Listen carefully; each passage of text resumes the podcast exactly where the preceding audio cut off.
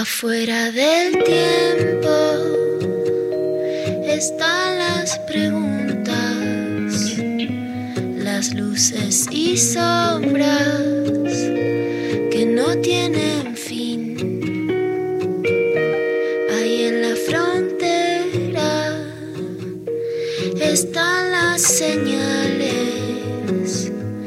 besando los bordes por donde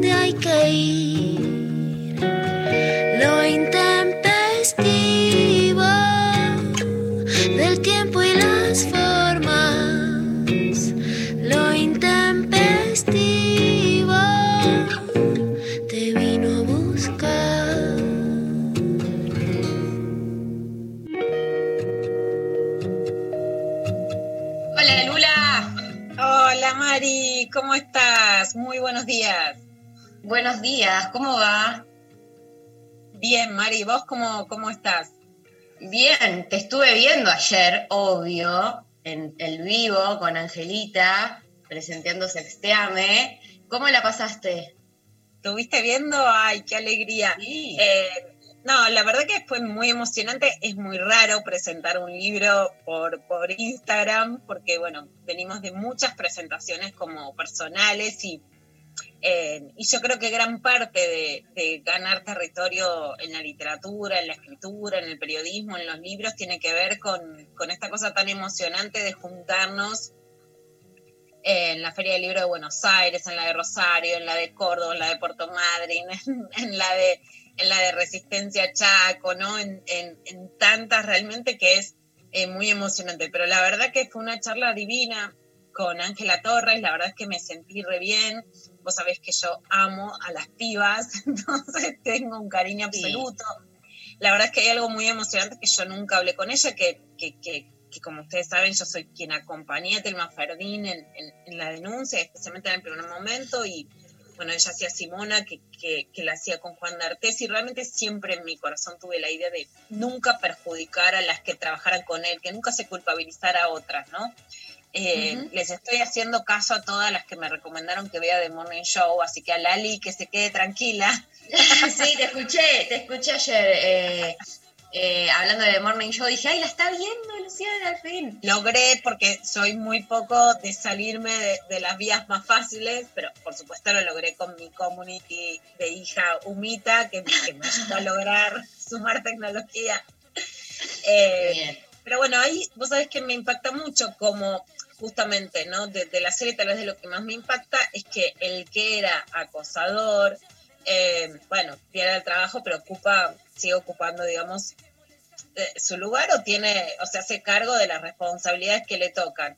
Pero el nivel de pato que paga la conductora que no hizo nada, ¿no? Esa es una de las cosas que más, más me impresiona de la serie y que son reales, ¿no? Que paguen otras mujeres por lo que hicieron los varones. Y en ese sentido, la sororidad con Ángela, creer claramente que nunca la industria la tendría que haber puesto en ese lugar, pero también cómo ella pudo manejarlo y, y siendo tan chica, ¿no? Bueno, me parecen re interesantes. Y después, algo que Ángela marcaba mucho, que yo creo que es muy, pero muy importante, que es en que los varones también escuchen y lean, ¿no?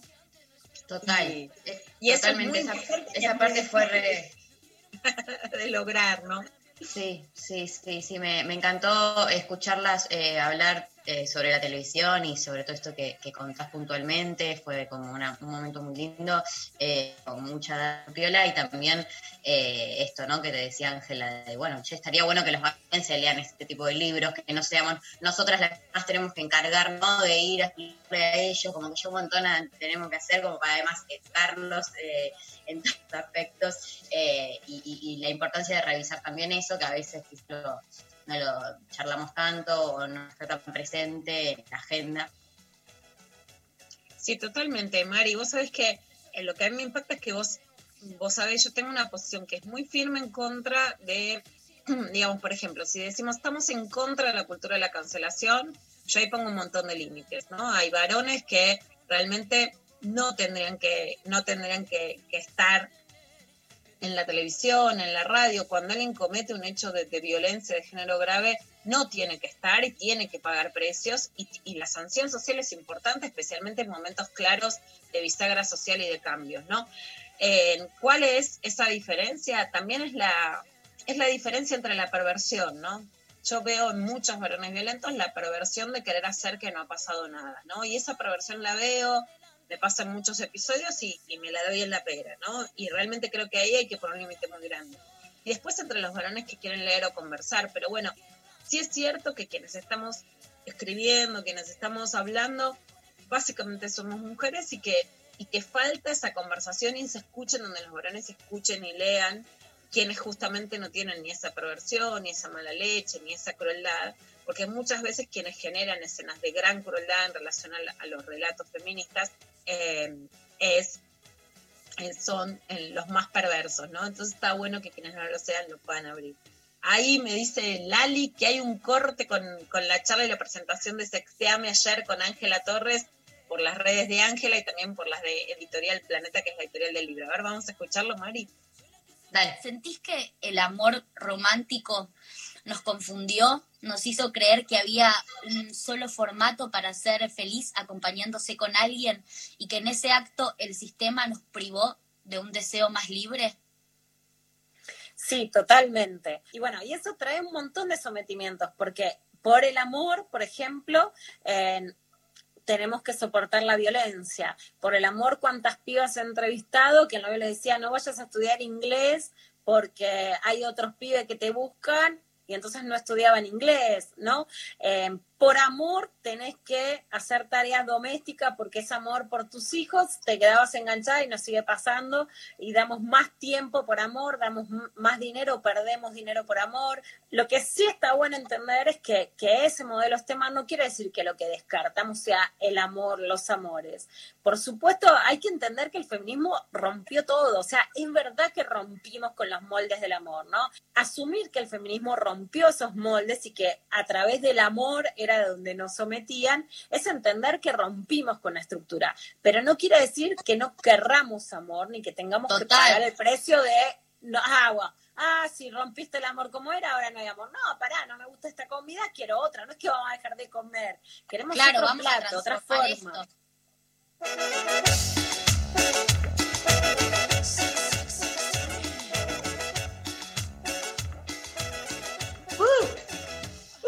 Y ahí suena la deseante con Tita Prince. Bueno, la verdad que estuvo hermoso, Mari, súper emocionante. Entró ahí también Dari, que además Ángela va a empezar también a hacer las clases. Ahí le mandamos un mail para que las pueda ver, que dice que, eh, nada, la verdad que es alucinante, que lee, que estudia. A mí me hablamos también de Gaby Chávez, que es un amigo que ojalá venga. Eh, que Gaby es parte de la garganta poderosa, es uno de mis, así como viste, yo amo a las pibas, yo amo mucho a los pibes, y Gaby es mi, eh, digamos, mi ahijadito periodístico, vino siempre a los talleres y tiene una poesía eh, que, que, que hice, que yo le dije, Gaby, la tenés que dar, que es No quiero ser chongo, que para mí es un emblema de los tipos que yo tampoco quiero ir y coger y nada más, que está alucinante, si quieren después les leo un poquito de la poesía de, de Loco, ser chongo, llego, llego o sea, un poco tarde, perdón, pido disculpas, y escucho coger, chongo. Yo creí que iban a hablar de los anticuarentena, el COVID. no. Todo lo que quieran las guachas. Eh, ¿qué, decís? ¿Me, repetí, ¿Me repite la pregunta? Sí. Yo le contaba a Mari que Gaby Chávez, que es un periodista que amo, que es parte de la Garganta Poderosa, escribió un texto muy pulenta. Dice, yo no quiero ser chongo. Yo no quiero ir, coger nada más, no poder preguntarte cómo llegaste, que no nos podemos abrazar en la plaza. ¿Qué es eso? No quiero ser chongo. ¿Vos querés ser chongo? Yo quiero todo. Quiero ser chongo, quiero ser enamorado, quiero ser novio, quiero ser esposo, quiero ser amante. O sea, para mí la vida es corta y como no hay una verdad, lo único que nos queda es probar de todo. Experiencia. Como, dicen las pibas, la vida es corta, se te torta también. Sí. La vida es corta, me hago torta, me hago todo lo que quieras. Quiero pasar por todas las experiencias y después este, poder disponer de, en determinadas situaciones, cuáles me cuajan mejor, con cuáles me siento más identificado hay días que me encanta ser chongo y hay días que me encanta una cosa más estable. Más mimosa. Claro. Pero yo sigo con esa línea de la. de, de- de- de- de- de que al interior de una pareja está bueno, digamos, este, habilitar la mayor cantidad de posibilidades. ¿no? Claro, es que ahí, hay- eh, ahí es una posición diferente, porque si en una pareja puede ser chongo y puede ser estable, hay un lugar a donde puedes aterrizar. El tema también es, por ejemplo, los tipos que no se sienten cómodos con una pareja donde no tienen habilitado ese otro lugar más, más amoroso, sino que tienen que ser el chongo el que se llama para coger. ¿Qué, No. ¿Qué estás haciendo? Estoy buscando la poesía. La- les quiero leer un poquito y estoy buscando en los títulos.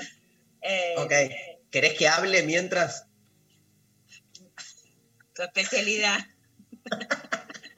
¿De qué hablan? Hablan de la presentación de Sí. ayer, claro. Y, mm, ¿Y tiraron consigna? Todavía no. Ah, bueno, te- mientras Lula Peter. Porque de esa se te cargo vos. Yo, Yo ayer, ayer di una clase llamada El amor es imposible.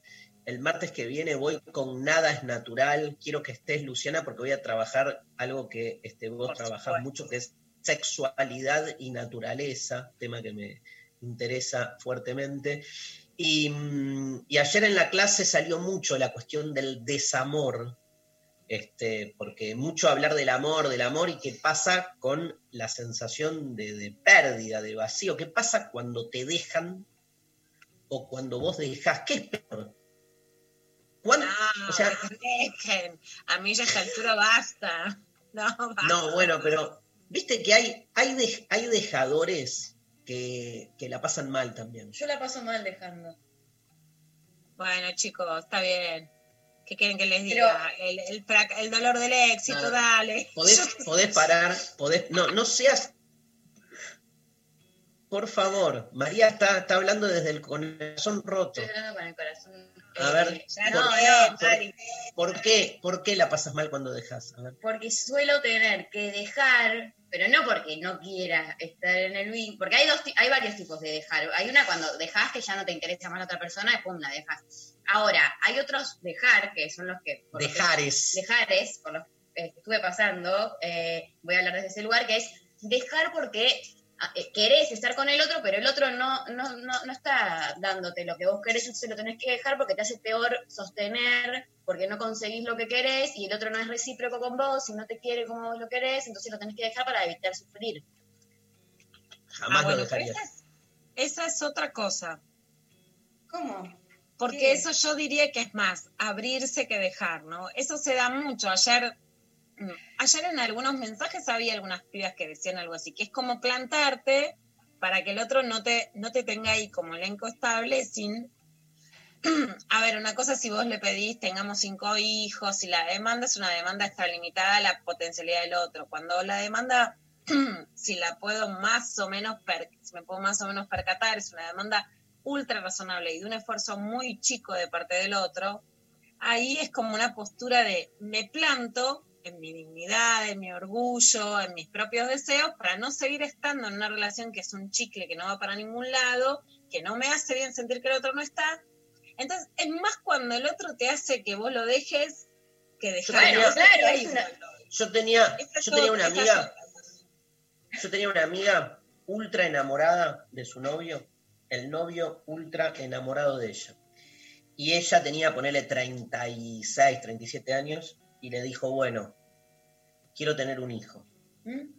Y el novio dijo, yo no quiero tener un hijo y no me veo como padre. ¿Mm? Y entonces cortaron. Pero estaban en la cúspide del amor, ¿eh? O sea, no había nada que les jugara en contra, salvo que el proyecto de maternidad de ella chocaba contra el no proyecto de paternidad de él.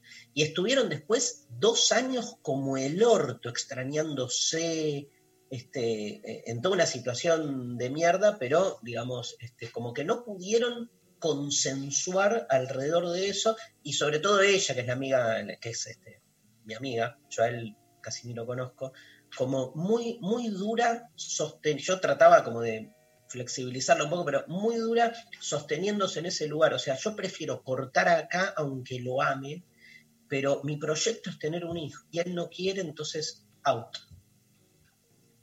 Bueno, a ver, por un lado, sí, lo que yo quiero marcar la diferencia es que igualmente hay un dolor, porque hay muchos varones o mujeres de bien a los que no les gusta lastimar al otro, pero que cuando dejan, dejan desde un lugar de poder de que ya no quieren estar en el sentido de que ya, de que eso, de, de, que no quieren hacer sufrir a alguien, digamos, ¿no? Por supuesto que yo entiendo que a nadie le gusta decir a otro algo doloroso y que eso también puede ser.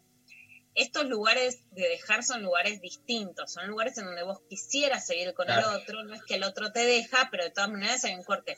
Y el tema del el deseo de maternidad entre los 35 y los 45 años de las mujeres es un tema muy bravo eh, porque no hay adaptación biológica a las distintas realidades sociales de las mujeres. Y si bien hay tecnologías reproductivas, no es cierto que esas tecnologías reproductivas que existen y son maravillosas sean de tan fácil acceso, de tan fácil poner el cuerpo, de tan fácil resultado, de tan fácil acceso económico, aun cuando la Argentina tiene una ley de fertilización asistida igualitaria, etcétera. Y yo creo que hoy sí es uno de los temas más complicados que, que existen, ¿no? Que, que, la biología marca a las mujeres si es que quieren ser madres y tener hijos de, de una manera muy determinante en relación a la edad que no, no está sí, sí. a los tiempos sociales. Lo, lo, lo, que metía era como que, no, viste, frente a lo que decía María, como que este, eh, muchas veces hay parejas que deciden cortar este, amándose mucho, ¿no? Desde un lugar, este, no sé, más racional me sale o, o, o, en conflicto con otras tensiones, como en este caso. También el deseo de ser madre de mi amiga era tan fuerte que hasta priorizó eso, ¿no? Pero igual la pasó como el orto, ¿no? O sea, no es que es algo que se... Es que ahí dejan, pero porque el otro no da algo que no es, que no es algo menor, digamos, ¿no? Sí. Que ahí hay un lugar de, en donde, bueno, o sea, no es dejar del todo, es que el otro también te dejó Total. en una parte. ¿no? En relación al, al, chongueo, yo creo, yo hablo por experiencia propia, o sea, siempre que fui chongo, yo dejé al otro cuando sentí que el otro quería conmigo algo más que chongueo. Entonces, me parecía que se daba una relación asimétrica y prefería... Responsabilidad afectiva. Responsabilidad afectiva total, siempre, y flaqueé muchas veces. Debo decirlo, que por ejemplo, listo, no te, cortemos acá, no te veo más, no sé qué, y en una situation, pasan dos, tres meses, te escriben, no sé qué, y flaqueás. Pero después como que reencausás. Pero igual me parece que el, el tema del chongueo habilita lo irregular. O sea, este... Claro. Es muy difícil tenerlo a largo plazo sin que no se cae, ¿viste? Como sin que uno nos enganche un poco más. Es todo un tema, ¿eh? Hay que ver hasta dónde se juega la responsabilidad afectiva en el chongueo, dado que el chongueo habilita justamente esta ambigüedad. Entonces, que es distinto, con un novio o novia ya este, se juega otra cosa. Bueno, la consigna es, contanos, una, una, una situación de desamor este, ¿a dónde o sea, si abandonas o si te abandonaron, alguna situación en sí. la que alguien haya dejado a alguien. Sí, y la haya pasado y, mal. Y de alguna le haya pasado mal. Eh, o bien, o hayan hecho una fiesta de divorcio. ¿no? También, también, claro. cómo no. Eh, valen chongueos que se cortan también, todo. Amo, amo, eh, amo. Vale cuanto todo, más, vale cuanto todo, más, vale todo, vale todo. Cuanto más morbo, mejor la pasamos acá. Buenísimo, nos mandan eh, sus mensajes al 11 39 39 88 88. Eh, mándenos audios también contándonos cómo eh, pasaron esos desamores, eh, mensajitos y Facebook, Instagram, Tempestivo, escríbanos también por ahí. ¿La, ¿La pasaste bien en la clase mía de ayer, Lula? me encantó la clase, ya sabes que quiero que sea tu próximo, próximo, próximo libro, o sea, vienen muchos más, pero que sea uno las 10 imposibilidades del amor. Llegaste a las 10, la gente estaba on sí. fire en el chat. No, es Qué la verdad lindo. que es maravilloso escucharte. Es, es como una poesía reflexiva en vivo donde una también siente que aprende. A mí me encantó haber entrado también en, en la presentación, que no lo hablé porque no estaba, este, se las veía tan, tan encendidas, Ángela y a vos, así que nada, un placer. Te quiero, Lula. Gracias, gracias por todo, te quiero. Bueno, hablando de desamor, vamos a escuchar mi canción favorita del desamor. Increíble que tengas una canción favorita del desamor, pero que no me deprime, porque tiene como un... Es Caetano Veloso, y Caetano es, es Brasil, y Brasil le pone como otra chispa, entonces es como que te deprimís, pero con onda, ¿no? Un famoso tema, este... ¿Querés que te lea la letra? Sí, dale. Mira, dice, a veces en el silencio de la noche, a veces al silencio da noche, me pongo a pensar en nosotros dos. Me quedo ahí soñando despierto, juntando el antes, el ahora y el después. ¿Por qué me estás dejando tan suelto? ¿Por qué no te pegas a mí? Me siento tan, pero tan solo. No soy ni quiero ser tu dueño. Lo que pasa es que una caricia a veces no está tan mal. Tengo mis deseos y planes secretos que solo los develo para ti y para nadie más. ¿Por qué te olvidas de mí y desapareces? ¿Y si llego a interesarme por alguien más? ¿Y si ella de repente me enamora? Cuando uno ama, por supuesto, uno cura. Dices que me amas, pero lo dices por decir. O me engañas o no estás madura. ¿Dónde estás vos ahora? Tremendo. Tremendo tema. ¿Dónde está você agora? Escuchamos Pablo González Soucinho. Às vezes no silêncio da noite eu fico imaginando nós dois. Eu fico ali sonhando, acordado juntando o antes, o agora e o depois. Porque você me deixa tão solto? Porque você não cola em mim? Tô me sentindo muito sozinho. Sou nem quero ser o seu dono.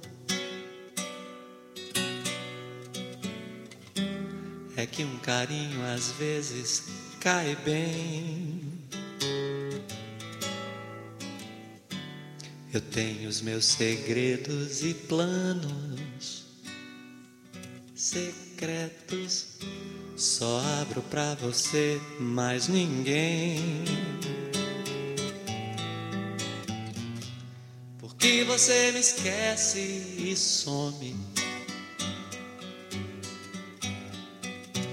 E se eu me interessar por alguém? E se ela de repente me ganha? Quando a gente gosta, é claro que a gente cuida. Fala que me ama, só que é da boca pra fora. Ou você me engana ou não está madura. Onde está você agora? Quando a gente gosta, é claro que a gente cuida. Fala que me ama, só quer da boca pra fora. Ou você me engana ou não está madura. Yeah, yeah, yeah, yeah. Onde está você agora?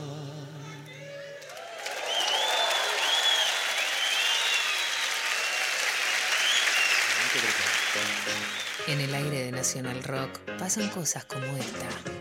Estamos ya comunicados con Carla Bisotti. ¿Hay una reivindicación con todo esto de la ciencia? Ojalá todo lo que estamos haciendo para mejorar lo tenemos que sostener más allá de la pandemia. La salud tiene que volver a ser una prioridad, una política de Estado, un Estado presente. Cada uno y cada una de los que cambió alguna costumbre, alguna conducta para estar mejor, lo tenemos que sostener. Si hay gente que duda de las vacunas y hoy si hubiera una vacuna contra el coronavirus, creo que nadie dudaría de dársela. Lo intempestivo.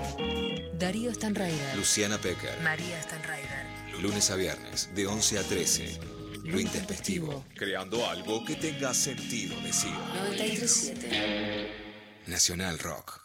Estudia un idioma en el CUI. Cursos grupales por videoconferencia con profesores en vivo. Inscripción del 3 al 20 de agosto. Promociones y beneficios nivel 1. También cursos online individuales adaptados a tus intereses. No se abona matrícula. Certificados y diplomas UBA. Teléfono 53 53 3000 www.cui.edu.ar. Lunes a viernes, de 11 a 13. Lo intempestivo. Darío Stanraiver. Luciana Pecker. María Stanraiver.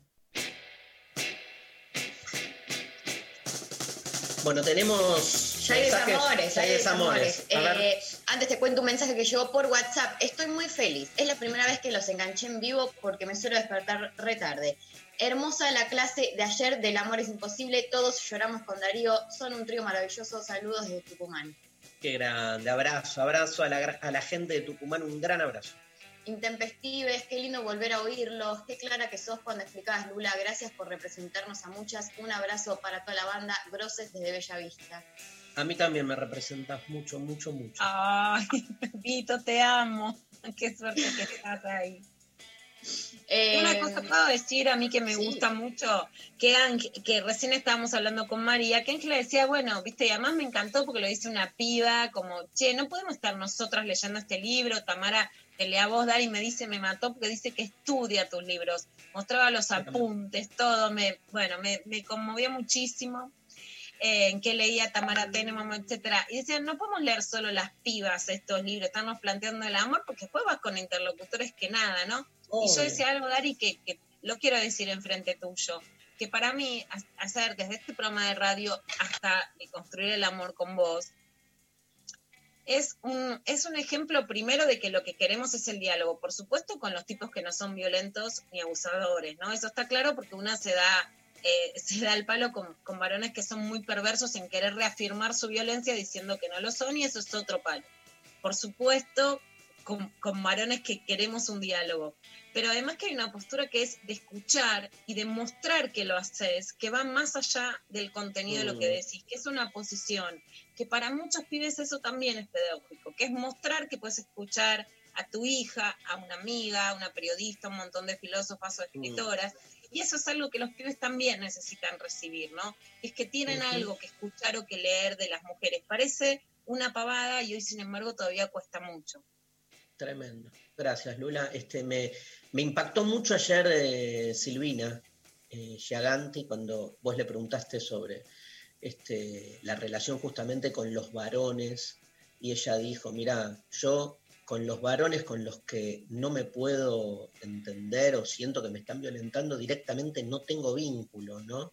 Este, este, como muy, muy, muy clara también, eh, separando obviamente no todo es lo mismo, pero además entendiendo que no solo no todo es lo mismo, sino que con quién puedo construir y con quién es mejor por ahora. Yo creo que, yo creo que obviamente el, la, voluntad de todos es más universal, ¿viste? O sea, este, somos, Luciana y yo, yo creo que en esto coincidimos, somos de la vieja escuela que creemos, digamos, que es posible una conciencia universal, como que en el fondo uno cree que, que el mundo es salvable, que la gente es buena, ¿viste? Que, que se puede como desarmar algo. Pero bueno, cuesta cada vez más. Este, gracias, Lula. Eh, María. Sí. Buen día, chiques. Yo tuve una relación de chongueo en la cual me pasó lo peor. Fui yo el que me enganché. Igualmente todo se resolvió y hoy en día es mi mejor amiga. Nunca pudimos romper la tensión sexual, siempre volvemos aunque nos peleemos mil veces. Tremendo. El Bueno. chongueo vuelve. Sí. Igual yo qué sé, ¿viste esa cosa? Es que no sé si es lo peor, porque ¿cómo se llama el oyente Mari para No, retomar? no dijo, no dijo. Pero es un, es un él, es un él, ¿no? Es un él. Mm. Sí. Bueno, yo lo que creo es que, que muchos varones no tienen, es como que, como si estuvieran, digamos, si es una piba la que se engancha, eso parece como una situación clásica.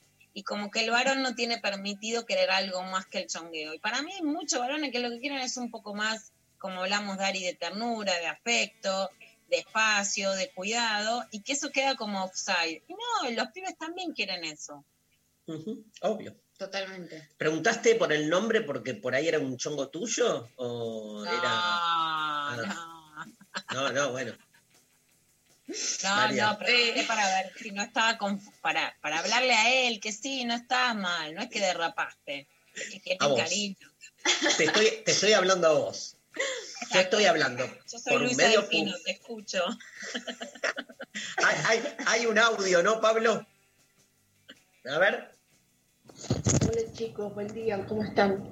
Bueno, es una historia de hace muchos años, me dejaron, encima yo muy enamorada, trabajábamos juntos, así que después se hizo muy duro.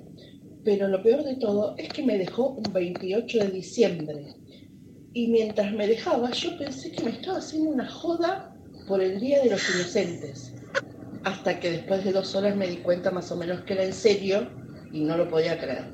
Un beso para todos. Fuerte esto. Aparte, Yo voy a llorar, voy a llorar, chicos. Me ponen. Te amamos, porque aparte el, el decirlo, ¿no? Evidentemente fue hace mucho y lo tiene muy superado, me parece, pero este, y dos horas, o sea, Es mucho tiempo. en mucho tiempo creyendo que era una joda, como esperando despertarme de esta pesadilla, ¿no? Divino. Bueno, yo voy a contar, a ver, yo cumplo el 28 de diciembre, es cierto. ¿no? Y entonces tengo un pésimo recuerdo que había terminado un ciclo en esta radio y había ganado el macrismo, que no era una situación esperanzadora para mí, muy claramente, ¿no? era todo una cosa muy para abajo. Entonces, eh, me llama un chongo y me dice, yo te voy a llevar a alquilar parlantes, pero así bien chongo, como yo te voy a llevar en la camioneta al lugar donde yo alquilo parlantes, como que soy re sonidista y, y tengo auto y como que te voy a cuidar para que hagas una fiesta, que era mi sueño porque a mí me gusta mucho bailar yo quería hacer una fiesta y no, bueno, no podía. Eh, me lleva, alquilamos los parlantes, los trae a mi casa, qué sé yo. Hago la mejor fiesta de cumpleaños de mi vida. Yo estaba on fire, contentísima, bailando sin parar, a las 4 de la mañana me dejó. Mentira. Pero- no, no, no, no, no. Pero la- persona, eh, o sea, yo la eh, vamos a buscarla. ¿En a la, buscarlo. en la fiesta? Sí, Pero él fue el DJ, por supuesto, ¿no? De la fiesta, o sea, viste cuando hace un movimiento que no hubiera llegado sola a hacer ese movimiento. Por supuesto, bailando No. toda la ¿Y los noche con él. parlantes? Los tuve que devolver yo en un taxi. Eso, Eso, eso es lo más triste. Esta situación en la que fue el No es lo más triste, los parlantes, No, María. no, no, triste, pero era patético, era patético. No los parlantes en sí, pero como la imagen de que el chabón fue, se cargó en la camioneta de los parlantes, se hizo el Era macho, no sé qué, y después era amigo del tipo, hablaba, te presentaba como si fuera su esposa hace 50 años, ¿no? Y de repente Para- vos vas al amigo y le dices, sí, sí, te lo dejo. Pero ¿cómo te dejó? ¿Qué te dijo? ¿Viste cuando es, te ponen mucha cara de orto? Entonces le decís, ¿qué te pasa? No, so- es tu culpa, no so- Vos estás preguntando, ¿viste? ¿Qué Claro. querés que haga esa cara? ¿Viste? Eh, no, mirá, estaba resubido, me encantó, qué sé yo, pero ya no quiero más. Me, me gustaba muchísimo, pero eh, ya no quiero más. Me di cuenta que no quiero más. En la fiesta, boluda, ¿qué se dio cuenta en la Sí, fiesta? cuatro de la mañana, se dio cuenta. ¿No, no estaba drogado o algo? Probablemente. No sé. ¿Pero no volvió más? No. No, no, no. Hubo mm, siempre Hay una- hay una vueltita que ves, pero no. no hay nada peor. Era un chiste, no era un chiste del Día de los Inocentes tampoco. No era un chiste, claramente. Eh, no, como la combineta cumpleaños con chongo, chonga, chongue y situaciones incómodas son lo, lo- nada. Yo suelo pasarla como el ojete, por eso entendí que no hay que invitar a la gente con la que estás chongueando tu cumpleaños si no querés pasar bien. Es mi caso. Como la película mm, eh. Relatos Salvajes, la del. En Relatos Salvajes, lo, lo de Erika Rivas, Sí. el casamiento que está la, la, la chonga, la amante de, de él, ¿no? ¿Te acordás, Lula? Me acuerdo de Erika con el vestido de novia así todo desgarrado, pero no me acordaba cómo empezaba el... el Claro, porque el- eh, eh, él, invitó a los amigos, el, el novio invitó a, a los amigos del trabajo y estaba su, su amante. Y ella Ah, se da ahora sí. cuenta. Ay, Dios. Bueno, hay otro, hay otro audio. Hola Intempestive, soy Mariana. Eh, bueno, yo les quería contar de que estuve de novia nueve años, eh, muy compañeros los dos y mm, este año en febrero le comento de que quiero planificar ca- eh, casarnos, tener hijos y él me dice que él no se imaginaba teniendo hijos ni que en un futuro se veía solo. Así que bueno, después de tantas charlas decidimos separarnos a pesar de llevarnos muy bien y estar muy enamorados. Y en marzo me agarra la cuarentena, con lo cual hacer un duelo en cuarentena no se lo deseo a nadie. Y encima médica con todo el quilombo que se nos vino. Así que bueno, eh, les mando un beso y excelente el programa. Mariana, acá este, la producción y el staff de, eh, de lo intempestivo te amamos, básicamente, y te abrazamos y nos encanta estar con vos a las mañanas y nos enorgullece que seas médica y nada, la mejor. Cuando lo- los dejados es- nos te- tenemos como una especie de, de- de- de- ¿De de qué? empatía, ¿no? Como Obvio. obvio, de, contención, contención así, este, eso, ¿no? Como de, fraternidad barra sororidad, todo junto entre los dejades. El club de los el club de los dejades, tal cual. Este, justo el caso que yo contaba, mira, muy, muy parecido. Viste que quiero ver, hay dos audios más y hay muchos mensajes, Sí. pero este, eh, hay muchos más que se animan a contarse en condición de dejados que de dejadores. Eh, Hay un par de mensajes A de dejadores, a igual ver. quizás en algún audio A aparece. ver, pero contate un, un dejador. un dejador. Un dejador o dejadora. Dejadora. Eh, dame, un, dame un segundito. Dale, pa- pasate un audio, Pablo. Hola, lo intempestivo, ¿cómo están? Eh, una situación de desamor que me marcó fue en la escuela primaria, en un asalto, de esos que se hacían antes, esas juntaditas. Eh, y me puse un pantalón pescador blanco porque mi mamá insistía y para no discutir con ella accedí. Cuando llego estaba el pibe que me gustaba y me saluda y me dice, hola Daniela, ¿qué haces? ¿Te pusiste los pantalones de tu abuelo? Bueno, humillación mal, se cagaron de risa todos, yo llorando. Y bueno, ahí quedó la historia. Un abrazo fuerte. Daniela, genia. Te cuento. Pero la, fue Daniela que los lo, pescadores. ¿Qué era? Me Porque imagino. Yo garcharía con los pescadores puestos, así de una, para el resto de mi vida, pero aparte me imagino que Daniela le pegó una patada en el orto al, al muchacho que se rió de Eh, ella. Daniela, ahí hay que empoderarse. Ahí es empoderamiento. En otros Bien, casos hay bien. que hacer duelo, pero en este, bueno, pescador. Totalmente.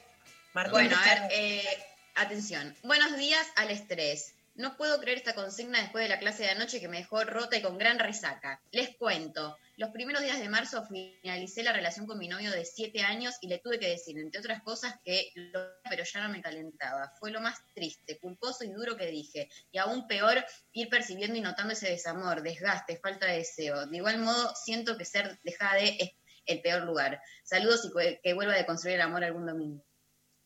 Qué lindo, bien, bien jugada, honesta, y aparte diciendo, este, me, me duele, me cuesta, pero como dice Becker, siempre es peor el lugar del dejado, ¿no? Digo, por más, y, y acá nuestra compañera que acaba de, de- de escribir este audio, este, cualquier cosa. estoy ¿Escribir este audio?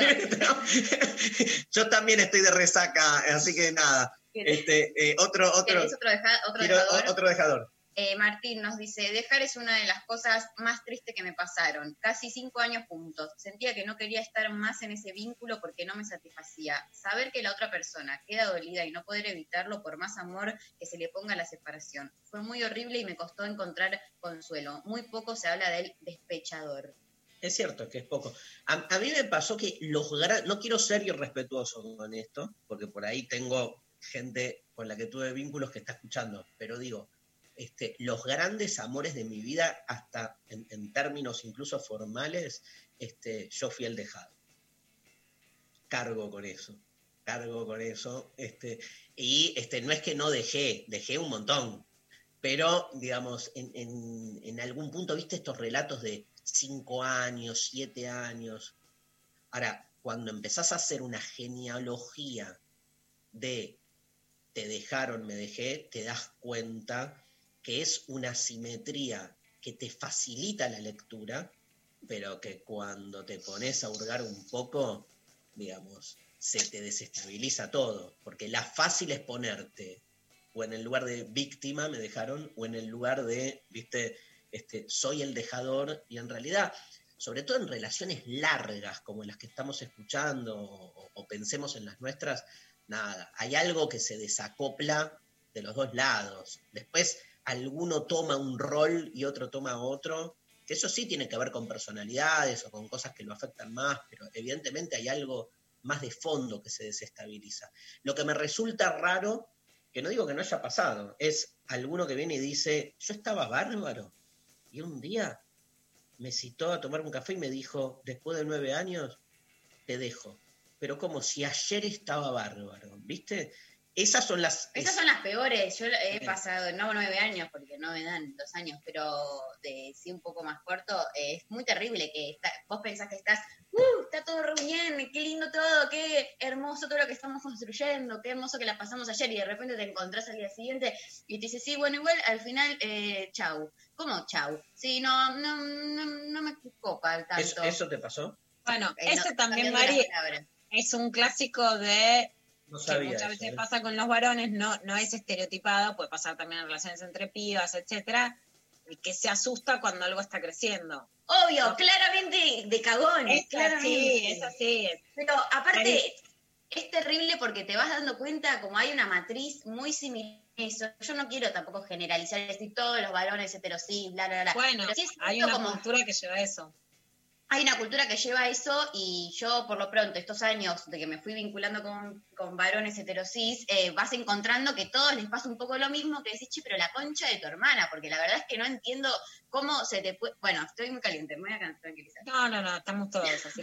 Ahora, Dari, Bueno. estamos haciendo un programa, estamos operando a corazón abierto. Yo creo que este es el programa más fuerte que hicimos.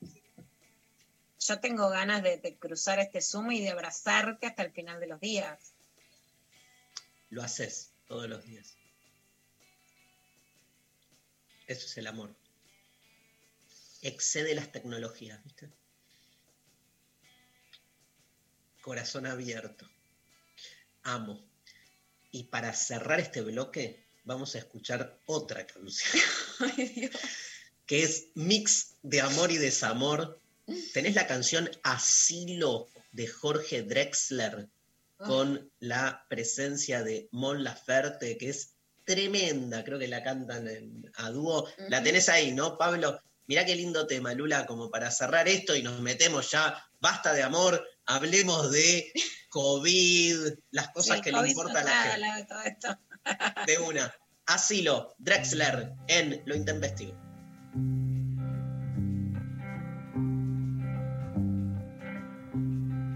Dame una noche de asilo en tu regazo. Esta noche, por ejemplo, dejemos al mundo fuera. Abre tus brazos, ciérralos conmigo dentro, solo unas horas y luego,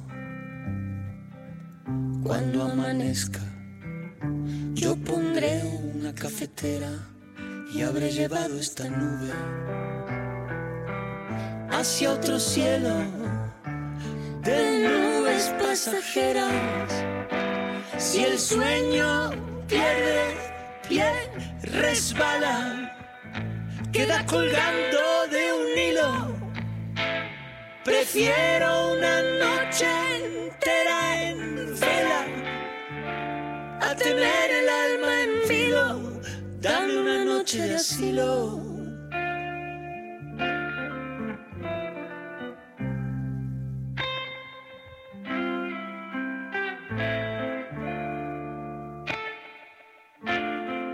Dame una noche de asilo,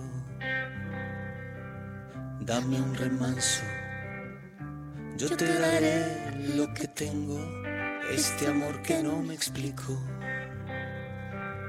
Pasan los años y sigue a espaldas del tiempo. Quiero que me hables del tiempo, que te desnudes como si fuera algo corriente como si verte desnuda no me aturdiera tan sistemáticamente. Tu piel me sea desconocida, me deje siempre intranquilo. Prefiero lamer después mis heridas a que tu amor pierda filo. Dame una noche de asilo. Dame una noche de asilo. Dame una noche de asilo. Dame una noche de asilo. Dame una noche de asilo. Dame una noche de asilo. Dame una noche de asilo. Dame una noche de asilo.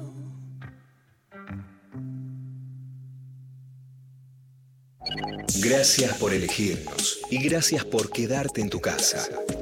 Nuestro compromiso es con el aire y con la salud. Por eso, respetando las normas establecidas, desde Nacional Rock seguimos trabajando para que no te falte la radio, para que te informes, para que te diviertas en estos tiempos tan difíciles y tan inciertos.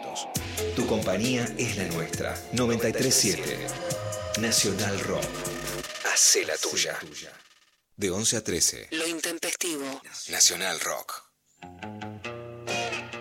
Hay muchísimos mensajes, pero ahora vamos con clavada de noticias. Después viene Sol Despeinada que va a hablar de los pedos. Un Me tema encanta. bien romántico que también explica muchas escenas de desamor. ¿sí? Este, Total, sí. La, sí. la gran escena de desamor. Es claro, yo no me banco tus pedos. Este, y tenemos toda la media última hora del programa para escuchar audios, este, los mensajes, todo. Y mañana tenemos una sorpresa uh, que no vamos a anticipar, pero estén atentos porque mañana vamos a este, sortear algo fundamental que tiene que ver directamente con que el lunes cumplimos 100 programas. Si Dios quiere. ¿Qué, qué Dios? El dios de la ciencia. Empezamos la clavada de noticias con Luciano Peca. Bueno, Daría, em- empezamos la clave de noticias y hoy hay 6.114 personas fallecidas por COVID en la Argentina, 305.966 personas infectadas, por supuesto. Las cifras están subiendo y la verdad hay mucho debate porque por un lado la oposición quedó absolutamente arengada después de la marcha del lunes. Mauricio Macri mandó un apoyo desde el exterior y en algo que más allá de que están pidiendo que se dé de baja el proyecto de reforma laboral, claramente fue una marcha anticuarentena, con toda la irresponsabilidad que genera, no solo por la cantidad de contagios que se puedan dar en la marcha o de las personas que fueron a la marcha con otros, sino por el espejo social que genera de que de ya no cumplir las reglas de la distancia social, que además no se cumplieron, por supuesto, en, en la marcha. Algo que hay que decir también es que eh, ya pasa que las, eh, las camas están muy al borde del colapso en, la ciudad y el Gran Buenos Aires, en el AMBA, el 68,2% de las camas UTI, o sea, unidades de terapia intensiva, está ocupada. y Jujuy, que era una provincia que durante toda la cuarentena se había presentado como una provincia libre de coronavirus, llegó el coronavirus, no habían reforzado su sistema sanitario, Jujuy estaba completamente abierta y hoy no tiene camas. O sea, hoy Jujuy está como las escenas que vimos en otros países de América Latina sin camas. Frente a esta situación, la verdad es que se abre una grieta que es muy difícil de manejar en la Argentina. A la vez, eh, Ginés González García ya adelantó que esta buena noticia de la vacuna de Oxford, que es la más promisoria dentro de muchos proyectos de investigación que van avanzando, ya en octubre o noviembre se sabría si es efectivamente una vacuna que puede prevenir el coronavirus. O sea, estamos tan, pero tan cerquita de la solución y realmente da mucha lástima que estemos tan eh, provocando un colapso a último momento. Eh, vamos a escuchar lo que dijo Carlos Bianco, que es jefe de gabinete de ministros de la provincia de Buenos Aires, sobre esto. Mm, lo dije la otra vez acá, no se entiende bien de qué se tratan esas marchas cuando uno mira.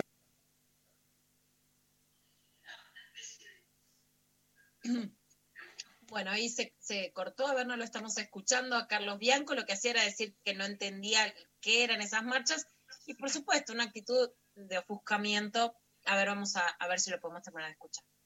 Mm, lo dije la otra vez acá, no se entiende bien de qué se tratan esas marchas cuando uno mira, yo no, la, no miro la televisión, pero después me llegan los memes, los videitos, etcétera, por WhatsApp y me llegan algunos de neonazis que quieren golpear a periodistas. Me, llevan, me llegan otros de antivacunas que dicen que esto es una intromisión a sus libertades individuales y que las vacunas hacen mal, no hacen bien. Todo el mundo está esperando una vacuna, extrañamente, o varias vacunas, extrañamente. Después están los libertarios, que solamente hacen referencia a que ellos quieren hacer lo que quieran por sus libertades individuales. Después deben estar los terraplanistas también en el medio, eh, y nunca se entiende. Y después está gente que termina su carrera política abrazada a un flota-flota. Eh, o sea, son imágenes muy patéticas. La verdad que en estas circunstancias ver estas imágenes a mí me resulta penoso. O sea, yo lo veo y me da vergüenza ajena, digo, como representantes del pueblo, como políticos que han tenido alguna carrera política razonable, terminan de esta forma haciendo este tipo de marchas. Y cuando uno mm, corre la vista de esas imágenes y trata de entender un poquito esto, no es una marcha anticuarentena, no es una marcha anticuarentena, es una marcha antiperonista. Ese es el denominador común a todas esas fracciones que acabo de, desarrollar. Em, el general Perón decía que hay un único lugar de donde no se vuelve, que es justamente el ridículo, que es lo que hicieron ayer muchos dirigentes de Cambiemos.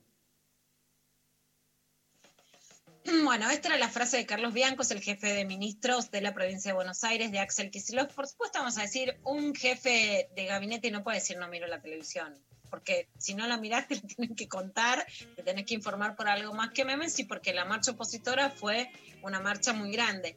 Y evidentemente sí lo que creo es que el gobierno apostó a una comunicación de la negociación, de hablar con los canales que, digamos, a romper con la grieta del kirchnerismo, TN, Canal 13 eh, y el oficialismo, y esa estrategia hoy no está lograda y ha fracasado porque hay una oposición muy virulenta, por un lado desde, desde el sector de Cambiemos, que ni siquiera es que, por ejemplo, se, se avala mucho la gestión desde la opinión pública de Horacio Rodríguez Larreta, pero Horacio Rodríguez Larreta dijo, no voy a la marcha la marcha, sin embargo, tuvo mucha convocatoria. O sea, hoy los sectores más extremistas son los que tienen más llegada y los medios de comunicación también no se han manejado con, eh, con una prudencia en, relación a una pandemia, sino con voces muy desaforadas, ¿no? Hay una encerrona, ¿viste, Lula? Hay una encerrona que es este, la como de alguna manera la reivindicación de la cuarentena como política de Estado cómo se volvió un tema cuarentena anticuarentena que se politizó, ¿no? En el sentido de, en, el sentido como más de la política tradicional, ¿sí? Que es utilizada la anticuarentena como uno de los este, de los cuestionamientos directos de la oposición a este gobierno, genera en el gobierno la encerrona, que es la imposibilidad de salir a demostrar, en todo caso, su fuerza en la calle, ¿no? Este, o sea, el apoyo. El gobierno no puede salir a decir, bueno, los que estamos a favor, este, eh, salgamos a la calle a mostrar que nosotros también somos un montón, porque justamente entrarían, o sea, caen en, su propia contradicción, que es que el gobierno apostó a la cuarentena y al quedarse en casa como política de Estado. Y es claro que ahí este, eh, se perdió la calle, entre comillas, y, y que los medios tradicionales, obvio, que van a mostrar este fenómeno. Entonces, este, perdón que sea tan, tan marketinero, entre comillas, en esto, pero falta creatividad, ¿viste? O sea, hay que buscar una vuelta, o sea, no... Este, además, muchos de los que nos sentimos representados por el gobierno en algún o en otro lugar, sin ser por ahí militantes, y no hablo solo de mí, digo de un montón de gente, también sentimos como un vacío de representación ahí, o sea, este, todo bien, que hagan la marcha que quieran. Ahora, ¿cómo demuestra uno el apoyo? ¿De qué modo? O sea, hay una, una situación ahí que está como en un impas que, que no sé, a mí me, me da una sensación de impotencia. Sí, yo, yo creo que este momento es un momento, a, a ver, a mí me parece que es un momento políticamente difícil y de mucha angustia. Por un lado, también la marcha no es anticuarentena y sí es antiperonista, pero en realidad el problema es que dijo ser una marcha contra la reforma judicial y en realidad sí fue una marcha contra la cuarentena, porque lo expresa así, por ejemplo, Macri o Patricia Bullrich, que son los, digamos, autoridades de Cambiemos y un expresidente. Entonces, también ahí está, presentás un proyecto, solo te dedicas a la cuarentena o presentás un proyecto de reforma judicial. Y si presentás un proyecto de reforma y solo van a ir quienes se oponen a la cuarentena a la calle, también te quedás, por supuesto, sin una herramienta, ¿no? Entonces, gobernás o no gobernás. Yo coincido además en que la comunicación hoy tiene, tiene un problema, ¿no? Desde que el único vocero ha sido el presidente hasta que falta un poco que, que existan otros, otros voceros del gobierno e incluso campañas de comunicación más fuerte, especialmente en relación a, a, bueno, a, a- los efectos de la cuarentena o de la no cuarentena ahora y, y un lapso muy importante hasta que la vacuna realmente sea una realidad, ¿no? Pero este, parece Claro, pero que ponele- estamos de la solución, más se, se generó un conflicto social, ¿no? Si no, no es posible hacer una marcha, perfecto. Este, ¿Por qué no una medida como, no sé, viste, pero posta, a las 9 de la noche, salgamos todos a los balcones o pongamos una bandera, no sé, viste? O sea, hay otras maneras también de, este, nada, y lo digo desde la democracia más este, plena, digo, así como algunos salen a manifestar este, por ciertas medidas, hay los que este, queremos manifestar por otras y, y mostrar otros apoyos, pero hoy la manifestación como hecho de la calle está de algún modo este, restringido, porque aparte creemos todavía en, es- en esa política. Ahora, ¿qué hacemos? Porque este, la solución no es no hacer nada. No, y es muy difícil también que las opciones estén, redu- o sea, estén reducidas a eh, un tuita, tuiteazo, ¿viste? O ese tipo de cosas que es, ah, todos tuiteamos tal día o vamos a salir a... eh, entonces como que también hay algo de eso, de que se reducen las opciones a las redes sociales, con todo lo que las redes sociales desde, desde su formato eh, tienen eh, para, para darnos, que es algoritmos, etcétera, que lo que hacen también es eh, tirar para, digo, se pueden manipular de alguna manera y se pueden utilizar de, formas chotas también, entonces de repente ves Twitter colmado por hashtags de lo de la oposición y querer luchar contra un algoritmo para mo- mostrar apoyo a la cuarentena o no, se vuelve todo un choclo que claramente no está aparte ni cerca de lo que es salir a la calle a, a- a- a bancar o a, lo- a manifestarse por lo que sea, entonces eh, es como muy, nada, se vuelve muy difícil y, y feo las opciones que quedan, ¿no? Completamente. Y en ese marco, lo que es increíble es que la Argentina realmente mostró su potencial científico y tecnológico. De hecho, lo dijo eh, también este, justamente le- por qué la Argentina fue elegida para que una parte de esta vacuna de Oxford sea fabricada, que es, que, que es por su potencial. Gran parte de su potencial lo cuenta en este audio Silvia Goyanes, es investigadora del CONICET, y pu- pudieron crear barbijos que no son simplemente tapabocas, sino que tienen un poder destructivo contra el COVID. Se pueden comprar también por distintas cantidades, son accesibles y son mucho más seguros y eficaces que los barbijos que estamos usando todos de tela. Esta ojalá serían las noticias que contáramos y que hicieran ruido en el país. Vamos a escucharla a Silvia Goyán. Lo que desarrollamos son dos productos que colocados sobre telas comunes de algodón poliéster le otorgan actividad bactericida, fungicida y antiviral. Esto fue testeado en el Instituto de Virología del INTA Castelar para coronavirus y en el INTI para bacterias y hongos. ¿Qué muestran los certificados? Que en solo cinco minutos se inhibe el virus y en dos minutos no hay recuento de bacterias. Ahora, ¿por qué esto es importante? Porque esto hace que el barbijo o los productos que se generen con estas telas sean lo que se llama autosanitizante y desde el punto de vista de los virus que se disminuya la posibilidad de contagio. Además, las telas no son citotóxicas. Con estas telas, la PyME confeccionó barbijos que se comercializan con el nombre de Atom Protect y se le hicieron todos los estudios que solicita la norma IRAN para barbijos comunitarios que tienen que ver básicamente con respirabilidad. Es importante que los barbijos comunitarios no requieren autorización ANMAT. Este desarrollo es una muestra de cómo el Estado, a través de la Universidad de Buenos Aires, la USAM y el CONICET, trabajaron codo a codo con una pyme para poner en el mercado un producto único, un producto con innovación, con tecnología y con un fuerte compromiso social en el cual se acordó que la pyme dona el 10% de las telas que produzca para fabricar barbijos para quienes no lo puedan pagar. Bueno, realmente es una muy buena noticia. Yo me junté con mis hermanas, ahí compramos una cantidad para usar barbijos que si ya lo vas a usar, bueno, que sean estos, satinizantes, que esto, vos puedes comprar cualquiera de tela, no es que vas a ir y va a estar aprobado por el ANMAT pero este tiene un valor agregado al CONICET. Son realmente buenas noticias. Y algo que sorprende, Mari, Dari, es que esta mayor oposición se da justamente cuando aparece dentro de una situación muy crítica, por supuesto, pero las lucecitas de esperanza. ¿No hay vacuna? Bueno, en octubre, noviembre se va a saber si sirve. La están produciendo aunque no sirve. Si no sirve, la van a tirar al tacho de basura, pero ya estamos produciendo vacuna para los médicos y las personas mayores, los sectores vulnerables. El Estado ya dijo que va a poner la plata para las vacunas, se está produciendo en la Argentina, y por otro lado la gran preocupación era qué pasaba con el default. Bueno, eso también se cerró el acuerdo de Martín Guzmán, o sea, hay un panorama más alentador. Frente a ese panorama un poco más alentador dentro de una crisis, es donde se puso la oposición más férrea y eso sorprende. Pero sobre el cierre de la, del acuerdo con la deuda, Julia Estrada, nuestra economista de cabecera, que ya hemos hablado con ella, nos deleitamos con, con María escuchándolo, que es doctora en desarrollo económico y directora de CEPA, nos cuenta un poquito qué, cómo fue este acuerdo con el fondo, para tener en claro también cuáles son las cosas que dan luz verde a sentir que podría haber eh, una, una luz de esperanza, tanto en lo científico como en lo económico.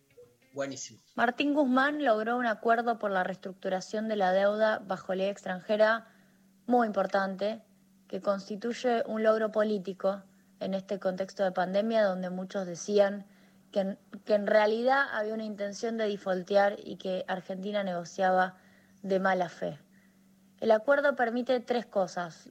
Primero, ganar tiempo, ganar tiempo para crecer, darle una chance al al modelo de desarrollo argentino, al desarrollo económico que Alberto, que Cristina están impulsando. No tenía chance con el calendario de vencimientos heredado de Macri y por eso yo digo, el reloj de arena se da vuelta y empieza a descontar segundos y minutos de acá al 2025, cuando vuelven a aparecer vencimientos fuertes de capital. Hasta 2025 tenemos bastante liberado el panorama. Ese fue el plato fuerte de la negociación. Además se logró una quita, mejor dicho, un ahorro por reducción de intereses desde el 7% hasta el 3,07%, más de la mitad bajaron los intereses. Esa, ese ahorro es de 30 mil millones de dólares. Y si sumamos la, la quita, el ahorro por ley local, que va a tener la misma reestructuración, van a ser unos 40 mil millones de dólares de ahorro. Y además se liberan pesos porque todos los años la deuda no solo significa pagos de capital en dólares, sino que se lleva una parte de nuestro presupuesto, una parte de nuestro gasto, el 21% de nuestra recaudación. Y esos pesos que se liberan son para poner acá, en Argentina, en el mercado interno. Qué genia, Julia. ¿eh? Muy grosa. Realmente es una genia y todos los pronósticos eran negativos para Martín Guzmán, se cierra un acuerdo, esto no quiere decir que se cierre un acuerdo y que uno va a sentir que está mejor y más aliviado en su economía, pero claramente se alivia un problema que fue fomentado por el macrismo, que es el sobreendeudamiento.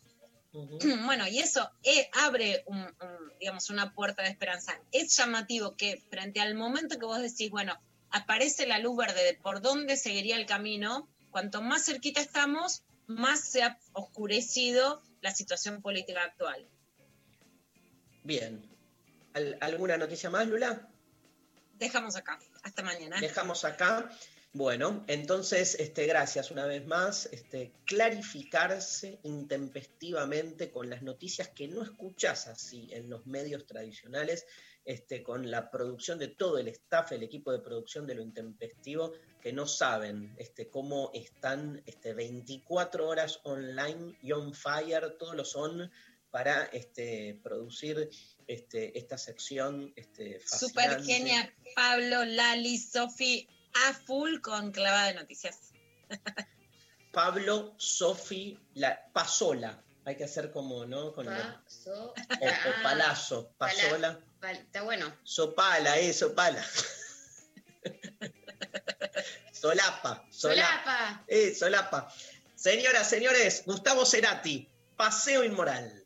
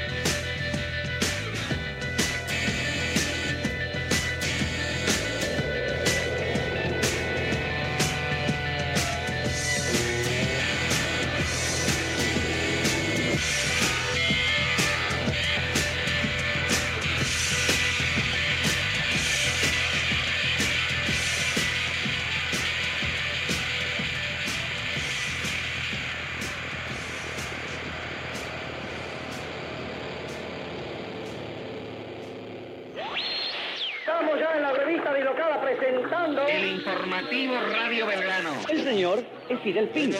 Radio del Estado. ¡Cante, maestro! El próximo 27, la radio argentina cumple 100 años. el viento. Le molesta descubrirse faltas de... Lo vamos a empezar a celebrar donde se encendió por primera vez. Igualito. El rotativo del aire de Radio. Desde el Teatro Coliseo, programa especial. Para su deleite usted escuchará. Las y los protagonistas. Radio Bangkok, una vez más, pone en el aire. Momentos históricos, música. Siete lunas de... Jueves 27 de agosto. La vida y el canto. Todas las radios unidas, desde las 15. La comenzado. Escuchalo por esta frecuencia. La radio argentina cumple 100 años. Desde estos micrófonos de Radio Colonia, felicito calurosamente. Una historia con futuro. Con futuro.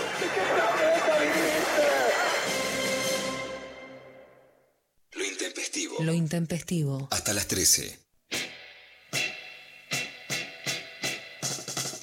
Bueno, hay un montón de mensajitos mientras eh, esperamos a Sol despeinada con su columna del día de hoy.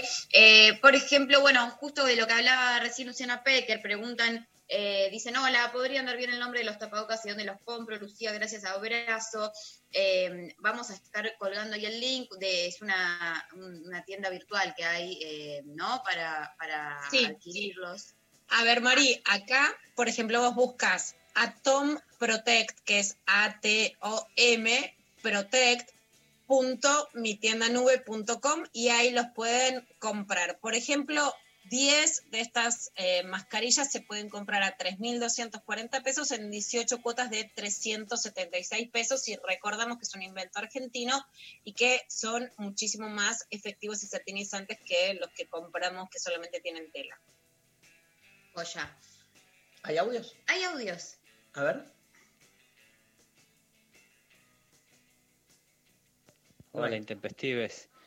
Yo tuve una situación de desamor que fue terminó siendo ideal porque pasó en un viaje en bicicleta con mi pareja de ese momento, en el año 2016. En mitad del viaje se reveló que, que había desamor y nos acompañamos, estábamos en La Rioja, bajando hacia San Martín de los Andes, y nos acompañamos un mes y medio más hasta San Juan, donde, donde ella pudo encontrar un- una manera de volverse y yo pude continuar pedaleando solo un mes y medio, dos meses más y, y aprender un montón y volver a mi casa en San Martín de los Andes pedaleando. Eh, fue mi último viaje hasta ahora, ahora con ganas de volver a hacerlo. Eh, no sé con quién peligraría, pero me gusta esa historia compartida y, y bueno, eh, siento que en esa separación aprendí, aprendí cosas o venía aprendiendo. Abrazos. ¿Cuánto amor en el desamor?